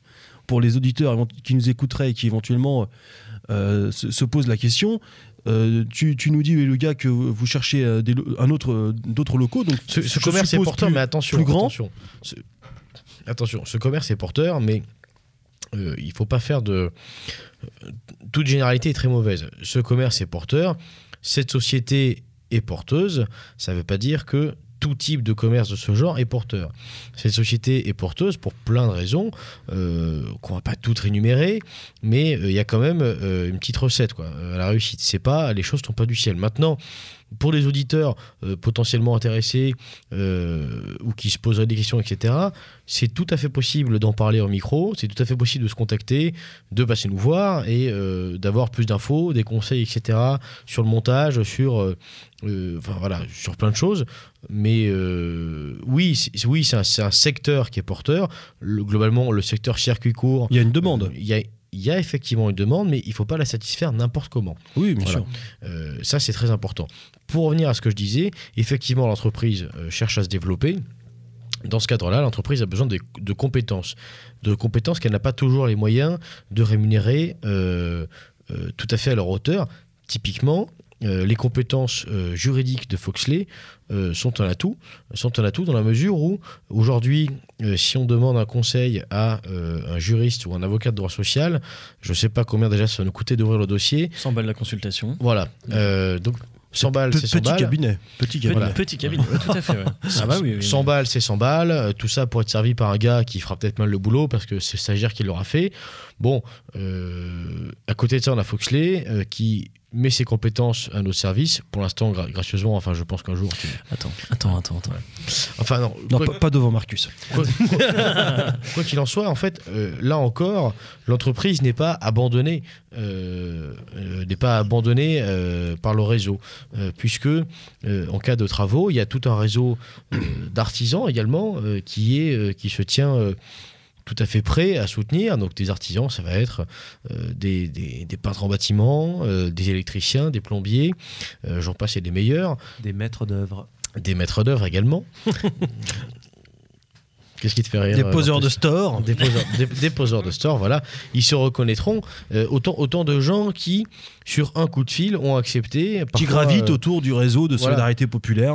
autant de gens qui, sur un coup de fil, parfois ont accepté eh bien, de se déplacer, euh, de prendre une demi-journée pour venir faire un devis, pour venir nous rencontrer, pour venir voir comment ça se passe, etc.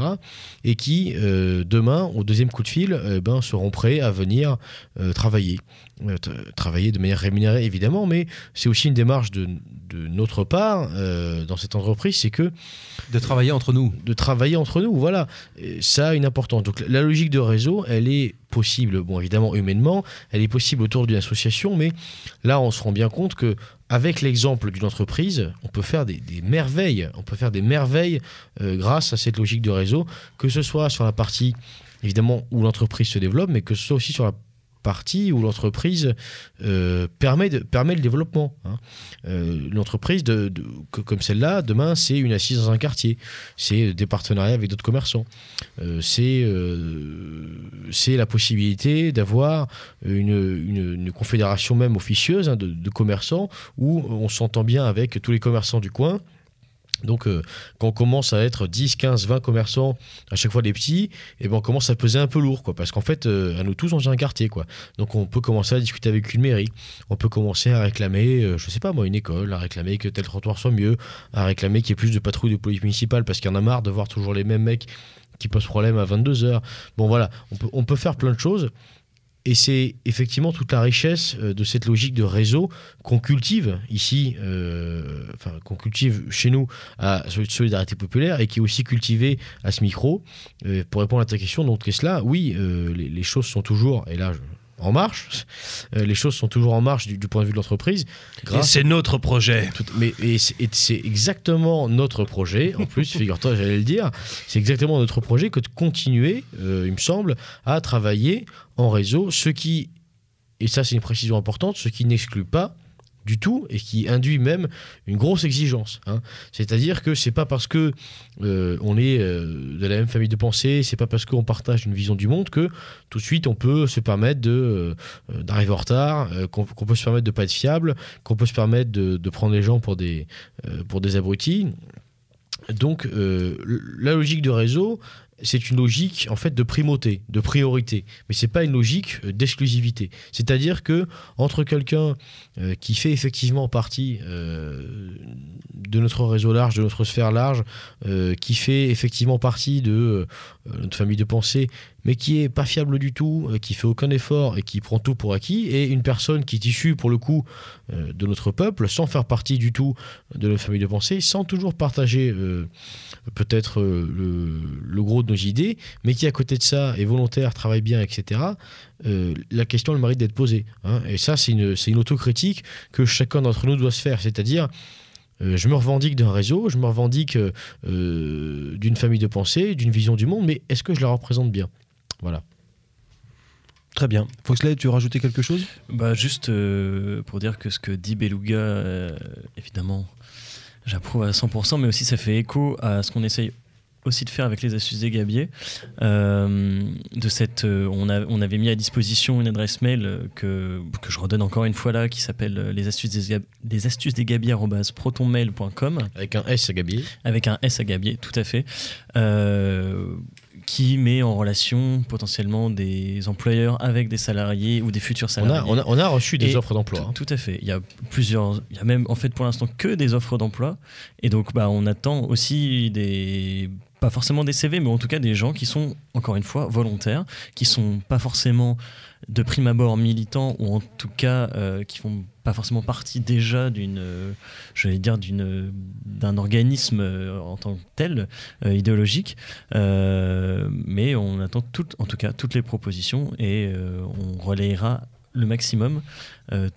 encore une fois, pour garder cette logique de réseau. Évidemment, les, offres d'emploi seront divulguées de manière tout à fait prudente, mais euh, divulguées quand même euh, dans une émission prochaine euh, des Gabiers. Voilà. Ce qui permettra à chacun de. de, d'écouter et puis potentiellement d'être intéressé par une offre euh, qu'on diffusera. Voilà. Alors Marcus, je, je me tourne vers toi, car dans, dans toute cette histoire, rien ne serait possible sans aussi la partie production. C'est-à-dire que euh, c'est bien beau d'avoir des étalages, il faut encore les remplir.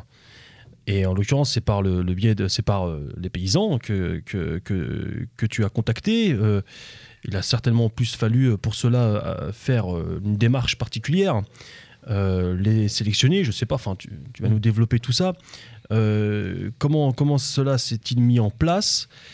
Et ma deuxième question sera un petit peu sur leurs conditions de vie et, et de travail de ces paysans. Oui, tout à fait. Alors, euh, c'est pas forcément évident. Enfin, en tout cas, je ne sais pas pour d'autres qui ont créé des, entreprises similaires à la mienne. Euh, c'est pas forcément évident de se- de, de- de s'insérer dans le monde agricole. Vous passez d'abord pour un. Tant que vous n'avez rien fait, euh, vous êtes d'abord un guignol. Donc, euh, rien fait, ça veut dire quoi? tant que vous n'avez pas euh, une, tant que vous n'êtes pas arrivé avec euh, pas forcément énormément de commandes ou euh, tant que vous n'êtes, pas arrivé de façon euh, honnête et droite auprès d'agriculteurs qui eux sont en place depuis de nombreuses années, tant que vous n'avez pas une certaine droiture, tant que vous n'avez pas une régularité, une honnêteté dans les paiements, euh, tant que euh, tant que vous ne si, si vous n'avez pas ce, ce- ce genre de choses, si vous voulez, vous allez très très mal vous faire voir. Il faut Ça, montrer, il faut montrer pas de blanche. Il faut montrer Est-ce que- Il faut que- montrer pas de blanche. Est-ce que c'est euh, aussi euh, le, le monde du commerce et de- des, des- valeurs qu'il véhicule qui se confrontent là au, au monde de la ruralité et, et Oui. de la terre, de l'homme sain? Oui, Ça peut être assez brutal. Oui, parce que euh, aujourd'hui, il y a beaucoup d'agriculteurs qui ont déjà été confrontés à des, euh, à des, euh, à des gens en fait qui ne, qui ne sont pas sérieux et qui ne les payent pas. Donc, si vous voulez, l'agriculteur à la base, euh, le paysan plutôt, je préfère ce mot, euh, lui, il, euh, il est tout à fait prêt en fait à faire, à faire confiance. Toujours est-il que, que- qui que vous soyez, qui vous soyez, ils ont pas, en général, ils n'ont pas de, ils n'ont pas trop d'idées préconçues. En revanche, ils veulent savoir quel est le sérieux derrière. Et, euh, et surtout, il veut savoir euh, si- s'ils vont être payés et rémunérés pour leur travail, évidemment, puisque c'est, quand même le nerf de la guerre. Et euh, après expérience, si vous voulez, le monde d'aujourd'hui les a confrontés à des situations où, ils peuvent être amenés à se faire arnaquer. Donc aujourd'hui, ça nous oblige, quand vous arrivez auprès de, paysans, à être parfaitement honnête et surtout à payer avec régularité dès le début. Et à passer des commandes de façon régulière. Euh, quand j'entends commande, on n'est pas dans un processus, euh, on n'est pas chez Métro, on n'est pas chez euh, Supermarché, hein, si vous voulez. Mais quand vous appelez le, paysan avec qui vous êtes en contact, quand vous lui envoyez un texto, ça se fait aussi comme ça, il faut que les choses se fassent de façon régulière. et il faut également que les, que les paiements derrière se fassent de façon régulière. Sinon, vous passez pour un guignol. Et, et, plus qu'un guignol, si vous voulez. C'est-à-dire que du jour au lendemain, quelqu'un, un, paysan, il va pas s'embarrasser, il va pas passer par quatre chemins. Il va vous dire bon, tu me payes pas, euh, ça rime à rien ton truc, euh, je travaille plus avec toi. Et vous vous retrouvez sans marchandise. Mais et, concrètement- et surtout, surtout, vous allez retrouver, vous retrouver non seulement sans marchandise, mais surtout, on va, on, on- il y a, il y a du, On il y va a- vous blacklister là. on va vous blacklister. C'est-à-dire Oui, que les autres vont entendre- la confiance est rompue. On va vous dire, derrière- on va dire de vous Il y derrière a l'effet que boule de neige, quoi. Village, hein. Exactement, exactement, ouais, c'est exactement ça. C'est-à-dire que quand vous vous impliquez dans une région en particulier, euh, vous êtes automatiquement connu ou reconnu. Euh, on commence à vous connaître. D'un seul coup, si on dit du bien de vous, les autres auront tendance à travailler avec vous également parce qu'on dit du bien de vous. Et, et ça, c'est extrêmement important parce que mine de rien, dans une région, les agriculteurs se connaissent tous, plus Bien ou sûr, moins. Et ça, c'est très très important de- de- d'arriver, de, montrer patte blanche. Et, euh, et une fois que ça s'est fait, en fait, euh, euh, ça, se, ça se passe extrêmement bien. Les, Et, et- et alors, tu travailles concrètement avec combien, de, de paysans? Parce que là, on parle pas euh, du paysan avec euh, sa petite multinationale ou sa, sa grosse société avec euh, des centaines, voire des milliers d'hectares. Si j'ai bien fait. compris, ce sont des. C'est toute la distinction, c'est toute la distinction très sémantique hein, entre le paysan et l'agriculteur. C'est-à-dire que le paysan, ça renvoie à effectivement déjà une ferme, ça renvoie à une exploitation euh, de petite taille, mais au-delà de ça, à des valeurs un peu ancestrales euh, de culture. Euh, pas plus tard qu'hier, avec Marcus, nous avons visité justement un, producteur de, de jus qui nous expliquait que chaque variété de pommes euh, que, que chaque variété de pommes qui jus de était- pomme, pour préciser. jus de Oui, pomme. oui. de jus de pomme, que chaque variété de pommes utilisée pour ces jus était en fait issue d'une recherche séculaire euh, de croisement de variétés, etc. Donc déjà le gars il est ancré dans quelque chose qui, qui- date de- depuis des siècles et des siècles. Quoi. Le paysan, c'est ça. L'agriculteur, c'est c'est un peu le cliché qu'on a du céréalier, mais bon, finalement, il y a, y y un peu de- vérité. C'est un businessman. Le gars, il a, euh, il a- Rentabilité. le gars, il a quatre tracteurs euh, John Deere, c'est la grosse marque phare, des tracteurs à plus de, à plus de New Holland. euh, Enfin bon, Subventionner à l'Union Européenne à fond. euh, payé par la PAC à fond, des tracteurs sans conducteur, tout au GPS, des drones qui arrosent les. Enfin bon, maintenant ils font vraiment de tout. Ça, c'est l'agriculteur. Effectivement, sur l'entreprise. euh, euh, sur l'entreprise. euh, Oui, il y a de très grosses différences effectivement entre euh, le monde céréalier et le monde euh, maraîcher. hein. Le monde maraîcher n'a absolument rien à voir aujourd'hui avec le monde céréalier. Effectivement, aujourd'hui, une, une ferme céréalière, on dirait plus, effectivement, comme le disait Beluga, que c'est un agriculteur. Effectivement, il suit les cours de la bourse. Enfin, beaucoup d'entre eux, et je, je suis bien passé pour le savoir parce que j'en connais beaucoup, beaucoup d'entre eux suivent les cours de la bourse. En dessous de 200 hectares d'exploitation, on vit difficilement. Aujourd'hui, il y a une tendance dans la continuité en fait du remembrement, du, du, euh, du remembrement des années 50. euh, il y a effectivement les, les, les, les, les, les, les, en- les, les fermes agricoles ont tendance de toute façon à être de plus en plus grosses. Euh, elles font aujourd'hui la moyenne, je crois, en Beauce, c'est autour des 250 hectares, si je ne me trompe pas. Il faudrait ce qui, trouver ce les qui est chiffres. gigantesque. hein. Ce qui, est, ce qui est énorme. On ne parle pas des États-Unis, hein, où c'est encore plus grand, si vous voulez. Demain, les tracteurs seront totalement roboti- robotisés, et donc on n'aura même plus besoin d'envoyer quelqu'un sur les tracteurs pour pouvoir, pour pouvoir euh, faire euh, le déchômage, ou bien euh, euh, les dépôts d'engrais, ou bien la, même la découpe de la moissonneuse-batteuse. Aujourd'hui, euh, les, euh, des entreprises comme New Holland travaillent aujourd'hui à l'automatisation totale de ces, euh, de, de- ces choses-là. Effectivement, euh, Beluga parlait de drones. euh, on parle, il y a également des sociétés qui sont spécialisées sur les satellites et euh, qui font de la découpe d'images et qui euh, sont capables de, de vous euh, de sectoriser, euh, de sectoriser intégralement un champ euh, pour pouvoir le programmer euh, intégralement dans les dans les machines qui vont faire le travail à votre place, si vous voulez. Donc euh, dans ce dans, dans, ce monde-là, on, est on est à 100 000 lieues, si vous voulez, de ce qui existe encore et, et- et Dieu merci, ça existe encore euh, autour du, euh, du maraîchage, qu'on soit qu'on soit en, bio ou pas d'ailleurs. hein. Donc là, euh, pour revenir à la question euh, Tesla, euh, le- le- le- les agriculteurs avec qui euh, nous sommes confrontés aujourd'hui sont, sont avec qui nous travaillons et qui sont euh, pour la plupart des amis sont, sont des gens qui ont euh, entre entre entre 4 entre 2 et, euh, et, euh, et disons maximum euh, 4 hectares 5 hectares maximum Donc, on n'est Voilà. pas du tout sur les mêmes échelles. Quoi. Voilà, euh, absolument, on n'est pas du tout sur la même échelle. Ce, sont des, ce sont malgré tout des gens qui, je vais, je, je vais, je vais peut-être rebondir un petit peu plus sur une question avant, mais ce sont des gens qui, qui travaillent sur des, donc sur des petites surfaces, mais qui malgré tout sont, sont confrontés au, au- à la, mondialisation. mondialisation. C'est-à-dire que aujourd'hui, le, le, le, le prix le prix, de- le, le prix des, euh, des courgettes, par exemple, si vous voulez, il y a un prix du marché. Euh, aujourd'hui, euh, je crois qu'aujourd'hui, le prix a un peu baissé parce que le, le froid commence à arriver. On doit être autour des 1 euro ou 80 centimes le kilo de courgettes sur le, sur le marché, on va dire, européen. Tu les vends 10 balles. Grosso modo, hein, après il y, a des- il y a des différences. Mais, euh, mais, euh, mais si vous voulez, euh, ça ne tient pas, absolument pas compte du travail de l'agriculteur qu'il y a derrière. En fait, c'est ça. Les, les paysans sont complètement en décalage des prix. On- on- on- en cherchant l'autre jour avec Marcus, on s'est rendu compte que Métro, donc le Métro, c'est une chaîne de supermarchés dédiée aux professionnels, notamment aux restaurateurs. Métro vend des tomates euh, Moins un cher. moins cher que le coût de revient des producteurs. Mm. C'est-à-dire que le paysan travaille, il fait, perte, il, fait, il fait pousser sa tomate, etc. Nos paysans, nous, les petits, vendraient à perte à métro.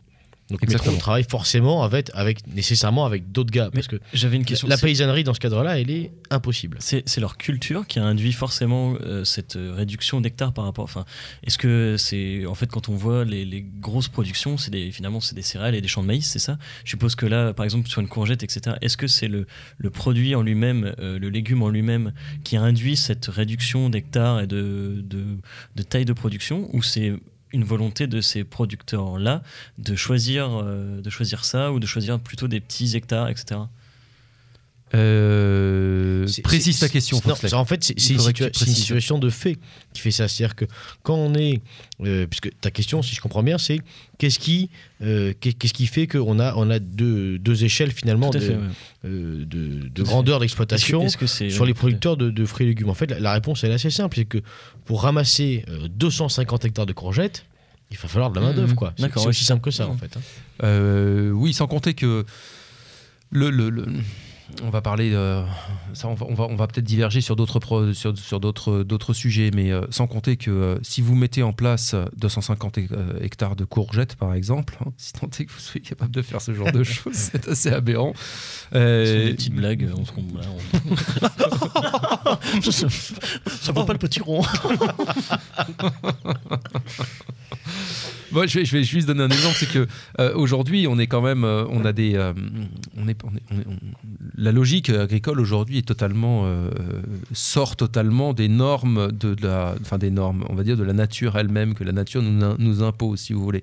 Si vous mettez, je vais, je vais donner un petit exemple, peut-être que je- je- j'en parle souvent, mais je me rends compte en fait qu'il y a énormément de gens qui n'y connaissent rien et qui ne comprennent pas ça. Il faut bien que, que, que vos auditeurs se mettent en tête que aujourd'hui, par exemple, si vous avez, euh, disons, euh, une production de tomates en plein air, hein, disons, euh, à hauteur de... Vous, voulez faire le maximum, le maximum pour faire baisser vos prix, pour faire de la quantité. Donc vous allez sélectionner des graines qui vont être extrêmement productives, des plantes extrêmement productives. Donc si vous sélectionnez des graines qui, qui, qui seront productives, forcément, ces graines, elles seront moins qualitatives au niveau du goût. Donc si vous en produisez énormément, tous les petits insectes qui sont attirés essentiellement par la tomate, justement, eux, ils vont, ils vont, ils vont voir justement une, un champ de tomates gigantesque à leur portée. Et tous ces petits insectes que vous croyez comme minuscules, etc., ils sont extrêmement bien calibrés. Et eux, ils ont, tous les, ils ont, ils ont, ils ont, ont toutes les connexions qu'il leur faut pour aller pile poil sur la tomate parce que c'est ça qu'ils veulent pour se reproduire, si vous voulez. Donc euh, les petits insectes, ils vont arriver dessus. Je donne un exemple global, hein, évidemment. euh, un agriculteur qui m'écoute, il, il va me dire oui, mais il faut amender, il faut pas dire ça comme ça. Évidemment, hein, je, je donne, donne un exemple global. Mais euh, ce petit insecte, il va, il, il va voir 250 hectares de tomates. Il va être intéressé par ça parce qu'il va voir tout rouge uniquement les tomates. Il À va avoir une occasion une occasion unique de pouvoir se reproduire, si vous voulez. Et c'est ce qu'il va faire. Il va arriver là et il va se reproduire en masse. Et c'est là que les agriculteurs vont être obligés de positionner énormément de produits chimiques, justement, pour pouvoir éliminer ces petits insectes-là. Autrefois, si vous voulez, euh, on n'avait pas forcément ce problème-là. C'est-à-dire qu'on autorisait la nature, et c'est le principe de, de, de, de, ce qu'on appelle aujourd'hui la permaculture. C'est peut-être un bien grand mot, mais si vous voulez, c'est de laisser la nature faire, grosso modo. Quoi. Ça ne correspond pas du tout au monde d'aujourd'hui, hein. évidemment, hein, nous sommes d'accord. Mais euh, l'idée, si vous voulez, c'est que euh, euh, si vous laissez la nature faire et que vous mettez une, en, grosso modo énormément de, euh, de fruits et légumes différents, avec euh, vous mettez des arbres, vous mettez, vous mettez des, des étangs, vous mettez, c'est-à-dire que vous faites en sorte de reproduire exactement ce que la nature a fait pendant des siècles, c'est-à-dire la normalité, c'est-à-dire que vous essayez de faire une, de, de, de- maximiser la diversité. Bon, bah, si vous voulez, le petit insecte là-dedans, la tomate, il va avoir du mal à la voir, quoi. On parle toujours de notre petit insecte qui est intéressé uniquement par la tomate, hein. mais lui, il va, avoir du mal à la voir. Et puis là-dedans, il va être confronté à une véritable jungle, c'est-à-dire qu'il va, va voir énormément de ses prédateurs, donc il va avoir le temps de se, faire bouffer trois fois avant de réussir à trouver les plants de tomates euh, euh, en question. Donc aujourd'hui, on n'est plus sur cette logique-là. Aujourd'hui, on a des champs de tomates gigantesques, euh, on, a des, on peut avoir des gens qui font des champs de courgettes énormes, alors peut-être pas 250 hectares comme disait Foxley, mais absolument énormes. Donc et, voilà, tous ces... euh, toutes ces, tous ces, euh, les- que ce soit les courgettes, les tomates ou euh, tous ces plants, si vous voulez, ils ont tous euh, leurs euh, champignons euh, qui, qui sont intéressés particulièrement par, par, par, par- eux. Ils ont, euh, ils ont leurs insectes, ils ont, euh, si vous voulez, qui. Et, euh, et- si vous ne faites pas en sorte d'avoir euh, euh, les, bons, les bons légumes à côté et les, la bonne di- biodiversité à côté qui fait que ça, qui, qui, qui, elle, va empêcher tous ces insectes d'arriver ou ou tous ces champignons d'arriver, mais si vous voulez, euh, si vous n'avez pas ça, vous allez vous retrouver avec euh, l'obligation de, euh, de, de, de- de mettre des produits chimiques. Et donc, ça, ça me fait, euh, je- ça va peut-être intéresser vos, vos, vos, vos- auditeurs, mais je, je, je Vos rigole. clients, C'est Vos clients, ouais, excusez-moi. Euh, vos, vos auditeurs, mais parce que moi je suis confronté avec cette logique-là, avec mes clients, si vous voulez, qui posent ces questions-là. Euh, Aujourd'hui, les, les gens veulent pas de produits. Vous voulez pas de produits dans vos, dans- dans- Alors, si vous ne voulez aucun produit, eh bien, c'est très simple. Bouffer Demain, vous n'aurez rien. Voilà. Parce que si Hmm. aujourd'hui on arrête l'intégralité de tous les produits, parce qu'aujourd'hui on entend parler de Monsanto, etc., c'est juste l'arbre qui cache la colline, si vous voulez. Euh, en fait, il y a des milliards d'autres euh, entreprises, que ce soit, euh, je peux vous en citer des tas, hein, Syngenta, AstraZeneca, Bayer, etc., toutes ces entreprises qui produisent des, des produits phytosanitaires, elles, sont, là pour, combler un marché. hein. Le- elles s'éclatent pas non plus, hein. enfin elles sont là pour faire du fric aussi, hein, mais il y a, de la demande là-dessus. Donc toutes ces entreprises-là, elles sont là pour, buter des champignons, buter des, in- des, des- des insectes, etc. Mais si demain vous enlevez ça, le, le- le monde d'aujourd'hui est beaucoup trop, euh, si, vous avez- si vous voulez, assujetti aux produits qu'on utilise aujourd'hui. hein. Donc si vous enlevez tout d'un seul coup, bah, vous ne mangerez rien, voilà. Ou alors vous allez vous retrouver dans des étals avec des courgettes tellement euh, soit minuscules et rabougries, soit pleines de, de- de- de- d'insectes et de champignons euh, à moitié bouffés, etc. Euh, ce qui, voilà, tout ça. aujourd'hui, aucun consommateur n'est prêt à l'avoir tu- dans son assiette, ne- si vous voulez. Tu ne crois pas en l'agriculture biologique? Là, ce que tu nous décris, ce que tu nous dis, c'est qu'en fait, euh, c'est qu'une chimère, ça n'existe pas. Alors, euh, il faut savoir que l'agriculture biologique aujourd'hui, euh, elle est soumise à énormément de. de- de- il y, a, il y des autorisations, si vous, voulez, de, si vous voulez, de produits qui sont mis sur le marché. hein. C'est tout un business hein, d'ailleurs. Et c'est un business énorme, énorme. Donc, si vous voulez, le- le- les entreprises qui font du, du biologique, soi-disant, elles ne, elles ne remettent pas beaucoup plus de biodiversité, si vous voulez, dans nos campagnes. hein. Bah, ça, rien du tout, hein. non, pas du tout. Elles, euh, elles mettent d'autres produits qui sont qualifiés biologiques. Voilà, c'est tout. Elles en mettent plus. Alors euh, aujourd'hui, vous avez des produits dits naturels, entre guillemets naturels. On utilise du soufre, euh, du cuivre, etc. qu'on on va balancer dans les vignes, par exemple. Mais ce que les gens ignorent quand on, quand on balance du cuivre dans les vignes, c'est que, euh, c'est que le cuivre va, va, va, va s'accumuler en fait petit à petit dans les sols et va, et va, va abîmer les sols sur de nombreuses années. Donc, c'est-à-dire que pendant une centaine d'années après, vous pourrez plus du tout cultiver vos, vos sols et les vignes ne pourront plus pousser. Voilà, c'est, donc euh, vous pouvez arroser de cuivre dans tous les sens. Effectivement, ça aura une, un, certain impact. Euh, le cuivre est autorisé en culture biologique et, de plus en plus, en plus, les cultures biologiques, euh, ils autorisent des produits dits, euh, dits biologiques, en fait, euh, ou dits naturels entre guillemets, mais il y a du chimique dedans. Et, ce sont les mêmes entreprises qui produisent, je veux dire, vous ne croyez pas que Bayer, Astra, etc., ne se mettent pas sur les marchés biologiques? Évidemment qu'ils y vont. hein. Ce serait bête pour eux de ne pas y aller, hein, si vous voulez. Donc ils trouvent d'autres molécules, ils se débrouillent, ils les font valider, et puis ils y vont sur ces marchés-là. Alors, tu évoquais là, à l'instant ta clientèle. Parce que donc il y, a une il y a une démarche de ta part un peu idéologique aussi de mettre en place euh, ce type de commerce. Mais je suppose qu'il y a aussi une démarche euh, idéologique euh, pour ta clientèle de franchir le pas de ton, de ton commerce. Dans ton commerce, il y a affiché les portraits des paysans avec lesquels tu travailles. Je suppose que si tu l'as fait, ce n'est- pas anodin. Oui. Les gens sont sensibles à ça, sont réceptifs à ce, à ce type de, à- aux démarches comme, comme les tiennes. Euh, pour quelles raisons Quels sont les retours aussi de, la clientèle? Alors, euh, effectivement, alors je vais juste préciser une chose, c'est que moi je travaille pas forcément que en biologique, je travaille aussi un peu en biologique, mais pas uniquement parce qu'ils sont bio.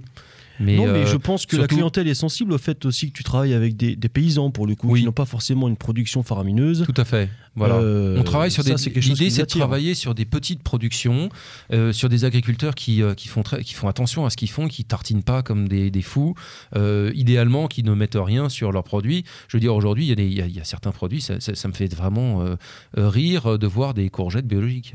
Courgettes, euh, Mais on ne met rien sur des courgettes. Ça, les clients te Euh, posent des questions euh, Un petit sur- peu. là-dessus Un petit peu, C'est mais quelque si vous chose voulez, qui, qui, qui- qui les travaille les, clients ont le temps de regarder des reportages, euh, des, des- des reportages à la télévision. euh, alors euh, quand c'est France 2 qui met son reportage, la semaine d'après, France 3 euh, ou TF1 s'est dit, Ah, ils ont fait, ils ont cartonné là-dessus, on va faire le nôtre également.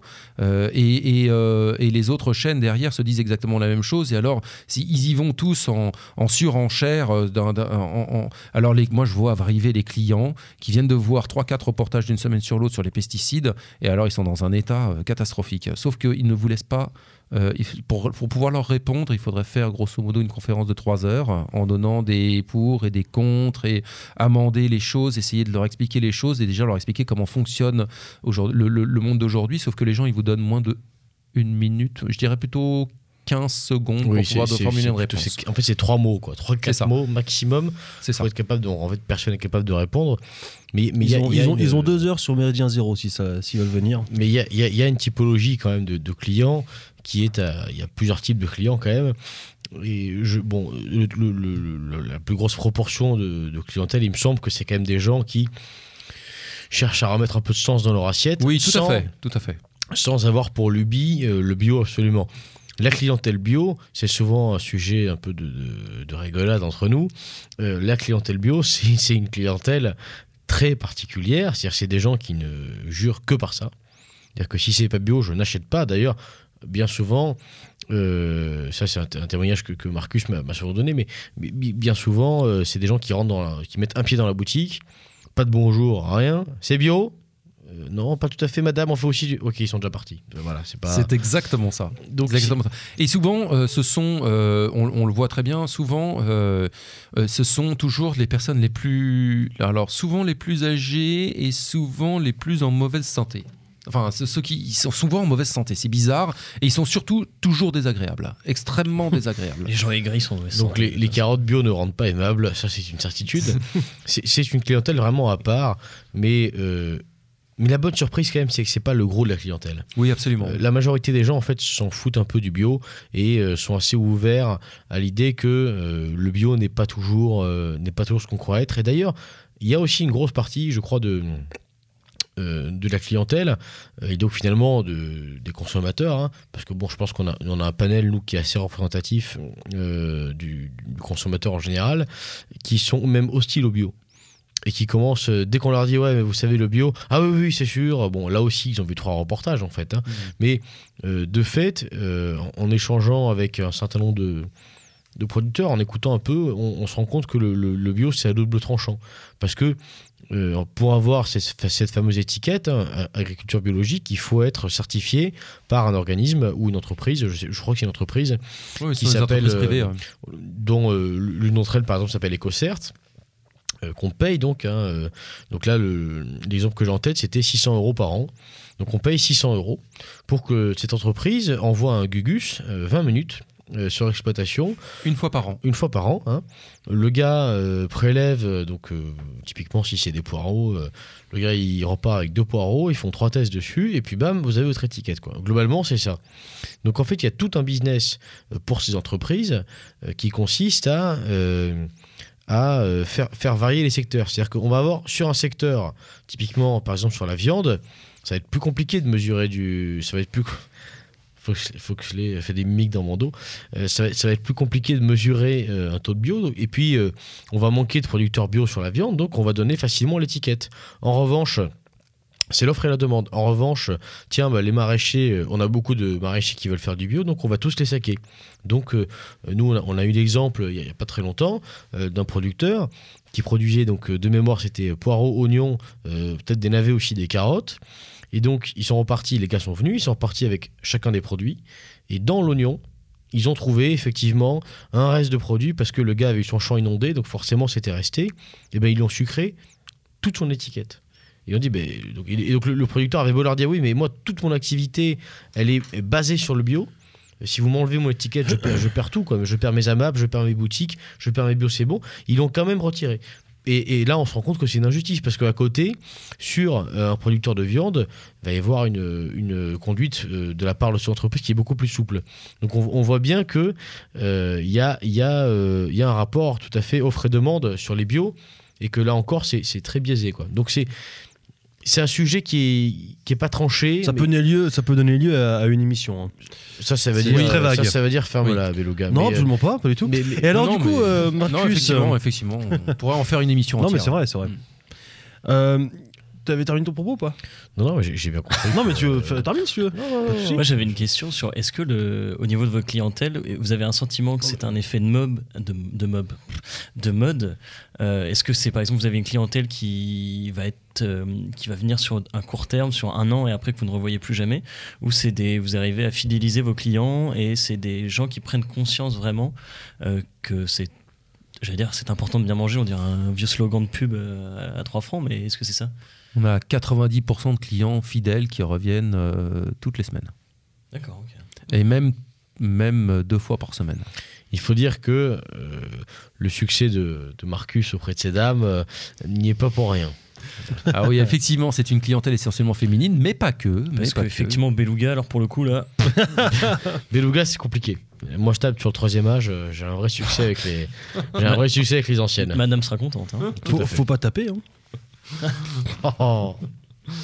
Non, mais oui, il y a, y a une. euh, y a une euh, Est-ce que c'est un phénomène de mode? Non. Euh, je ne crois pas.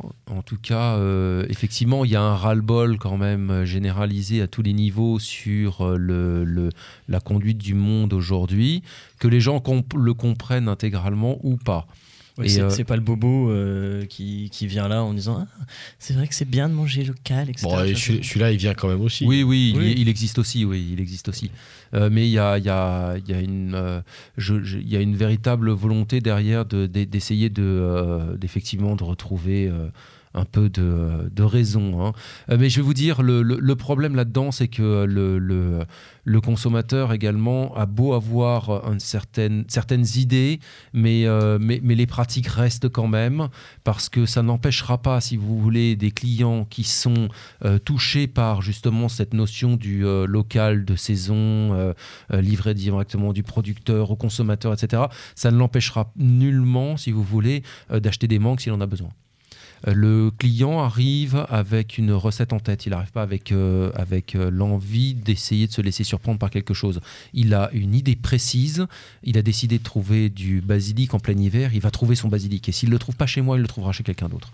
Donc euh, le, le- euh, il, a il aura besoin de, euh, de, de, de- de litchi euh, en, en plein hiver, il va trouver ses litchis quoi qu'il de, arrive. de citron pour faire De- un poulet au citron. Enfin, Ouais. ce, ce Voilà, genre de choses, c'est- c'est c'est quotidien, effectivement. C'est ça- c'est pas une adaptation. C'est pas une adaptation. En fait, ils viennent vers, vous pour euh, à un certain moment. En fait, ça. Exactement. En fait, euh, ils sont d'accord avec le concept jusqu'à ce que ça ne dérange pas, si vous voulez, l'intégralité du, euh, du De leur de, petite vie, quoi. de la, de la vie. Voilà, c'est ça. La, la consommation finit par prendre le dessus, c'est c'est clair et net. Oui, clair. tout à fait. oui.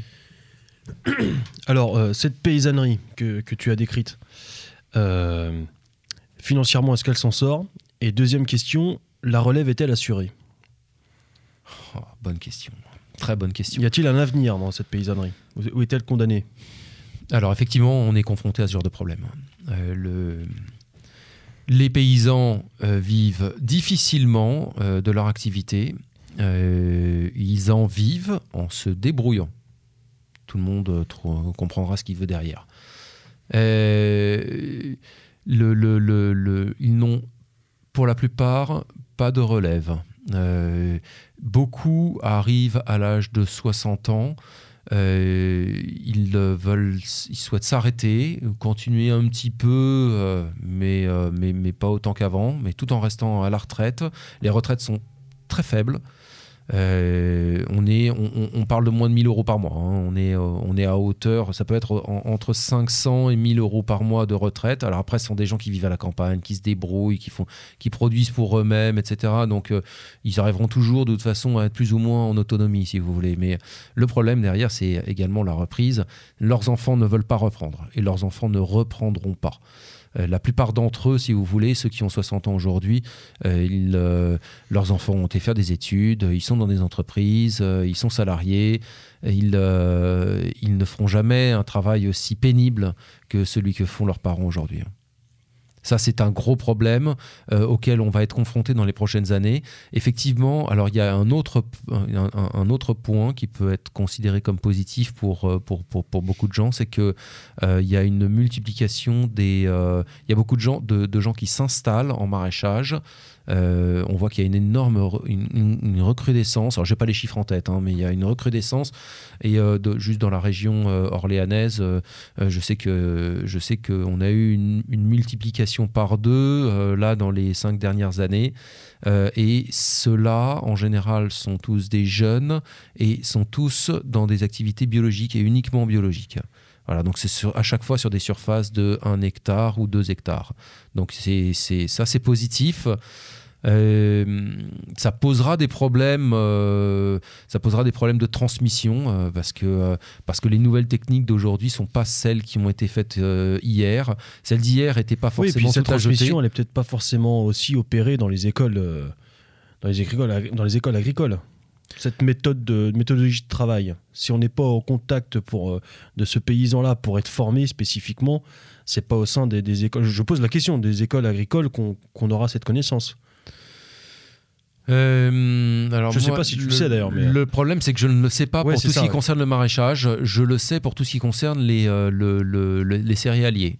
Donc, euh, je sais qu'au niveau des céréaliers, euh, les, les- les techniques qui sont enseignées sont, euh, sont des techniques qui s'insèrent, si vous voulez, dans la mondialisation. Donc, on utilise des produits, Avec, on une, se- avec une autre logique, ouais. voilà, c'est ça. On se maque avec les avec les, les coopératives. Les coopératives fournissent le grain, la semence, ils fournissent les produits également, etc. C'est pas le cas dans le maraîchage. Dans le maraîchage, c'est différent. Euh, mais j'ai pas j'ai pas trop d'informations là-dessus. Il faudrait trouver Peut-être quelqu'un aussi que. pour, trouver- pour le- pour en parler. Peut-être que je me trompe, mais j'ai pas le sentiment que ces euh, paysans euh, soient constitués encore. Encore euh, social, syndical ou autre. Euh, Est-ce que c'est le cas ou pas? Est-ce qu'ils est qu'ils gagneraient à le faire? Non, il ne se, il ne se constitue pas en. Si vous pensez à des associations ou des syndicats, non, Oui. pas du tout. Alors là, pas du tout. En revanche, il y a des, des- des- de l'entraide en fait entre eux. hein. Ils se, ils se. euh, alors moi, pour ceux, pour, pour ceux que je côtoie, en fait, si vous voulez, ils ont, euh, ils se, ils se font, euh, ils se font euh, aider quand même par, euh, par, euh, par, par la région, par exemple, euh, pour, euh, pour essayer de, de- d'éviter de passer, par exemple, par un GIS. Donc, euh, ils créent des espaces qui leur permet de pouvoir euh, vendre en fait plus facilement sans avoir à se déplacer sur, euh, sur, euh, sur, sur des grosses usines comme Rungis sans avoir à se faire matraquer au niveau des prix. Donc, ça leur permet de conserver leur, le, des, des- des prix attractifs pour eux, tout en essayant de faire venir une clientèle locale, donc de restaurateurs ou bien de, de, de, de- de- de revendeurs. Donc ça, ils le font entre eux, mais en revanche, ils vont, ils vont partager l'information au sein de ces, de, de ces espaces-là, mais ils vont pas, ils vont pas créer ou militer, si vous voulez, ils sont pas des militants. Euh, ils sont pas, ils sont pas faits pour ça. Enfin, ça, les, ça, ça- ça- ça les dépasse. Ils vont plutôt, plutôt avoir tendance à dire euh, euh, tous pourris et euh, on va se démerder comme on peut quoi. Ils en sont un peu, ouais, ouais, ils en sont un peu réduits à ça. Ils que- sont un peu dépités et ils savent que de toute façon on fera rien pour eux. Beluga. Ils sont pas désespérés pour autant. Hein. C'est pas des gens qui sont, euh, ils vont vivre et ils vont se démerder, mais ils savent que. euh, Bah, c'est le- les Gaulois, quoi. Oui, c'est des Gaulois. Voilà, c'est ça, c'est ça. D'ailleurs, justement, euh, pour terminer, euh, sur, sur, les, sur la paysannerie, euh, la gauloiserie, pour les auditeurs qui sont euh, en province, euh, un bon moyen de- d'expérimenter ça, c'est vraiment d'aller à la ferme. Quoi. Si, si vous avez des, des producteurs près de chez vous, c'est tout à fait possible, je crois, d'arriver à un moment donné dans la cour et de poser la question. quoi. Euh, Est-ce que vous vendez? Bon, il y a quand même une chance euh, assez forte hein, pour qu'on vous réponde oui, on vend, euh, on vend sous le manteau, on vend, on vend ci, on vend ça, etc. C'est un moyen pour vos auditeurs de, payer moins cher, d'avoir des bons produits. Et c'est un moyen aussi de soutenir, quoi. Voilà, de soutenir localement son paysan du coin en allant le acheter pour trois fois rien, pour une bouchée de pain vraiment, euh, ses oignons, ses poireaux, ses machins. Et ça permettra, euh, ça vous permettra déjà euh, de, de- de consommer de manière un peu engagée et surtout ça permettra de soutenir un, un paysan. Voilà, petit, petite astuce pour finir. Euh, petite astuce quand même, euh, sans, sans être un gabier ce soir, mais euh, qui est importante, je crois. Marcus, euh, non Rajouter rien du tout Hmm, pas particulièrement, non. Alors, euh, bah, alors, nous allons Hmm. par le, euh, du coup euh, clôturer cette émission, euh, chers auditeurs. Marcus, euh, merci d'avoir répondu euh, à cette invitation. Merci à vous. Euh, merci à Beluga et Foxley. Merci à toi, Tesla. Merci, euh, merci Tesla. Et euh, nous avons été ravis, donc, euh, chers auditeurs, de vous présenter euh, une autre manière de, de consommer, en tout cas une consommation alimentaire, et une autre, une autre manière de, de militer. hein. Euh, soyons, soyons imaginatifs aussi dans ce, dans ce domaine-là. Voilà, donc c'est la fin de cette émission placée euh, sous les odeurs euh, des légumes. Ça sentait, ça sentait bon la- les légumes et les fruits La dans le studio. Voilà. Et parce que nous en avons euh, plein le chou de passer pour des bonnes poires et parce qu'on en a marre d'en avoir plein ah l'oignon, ah. à l'abordage. Et, et bon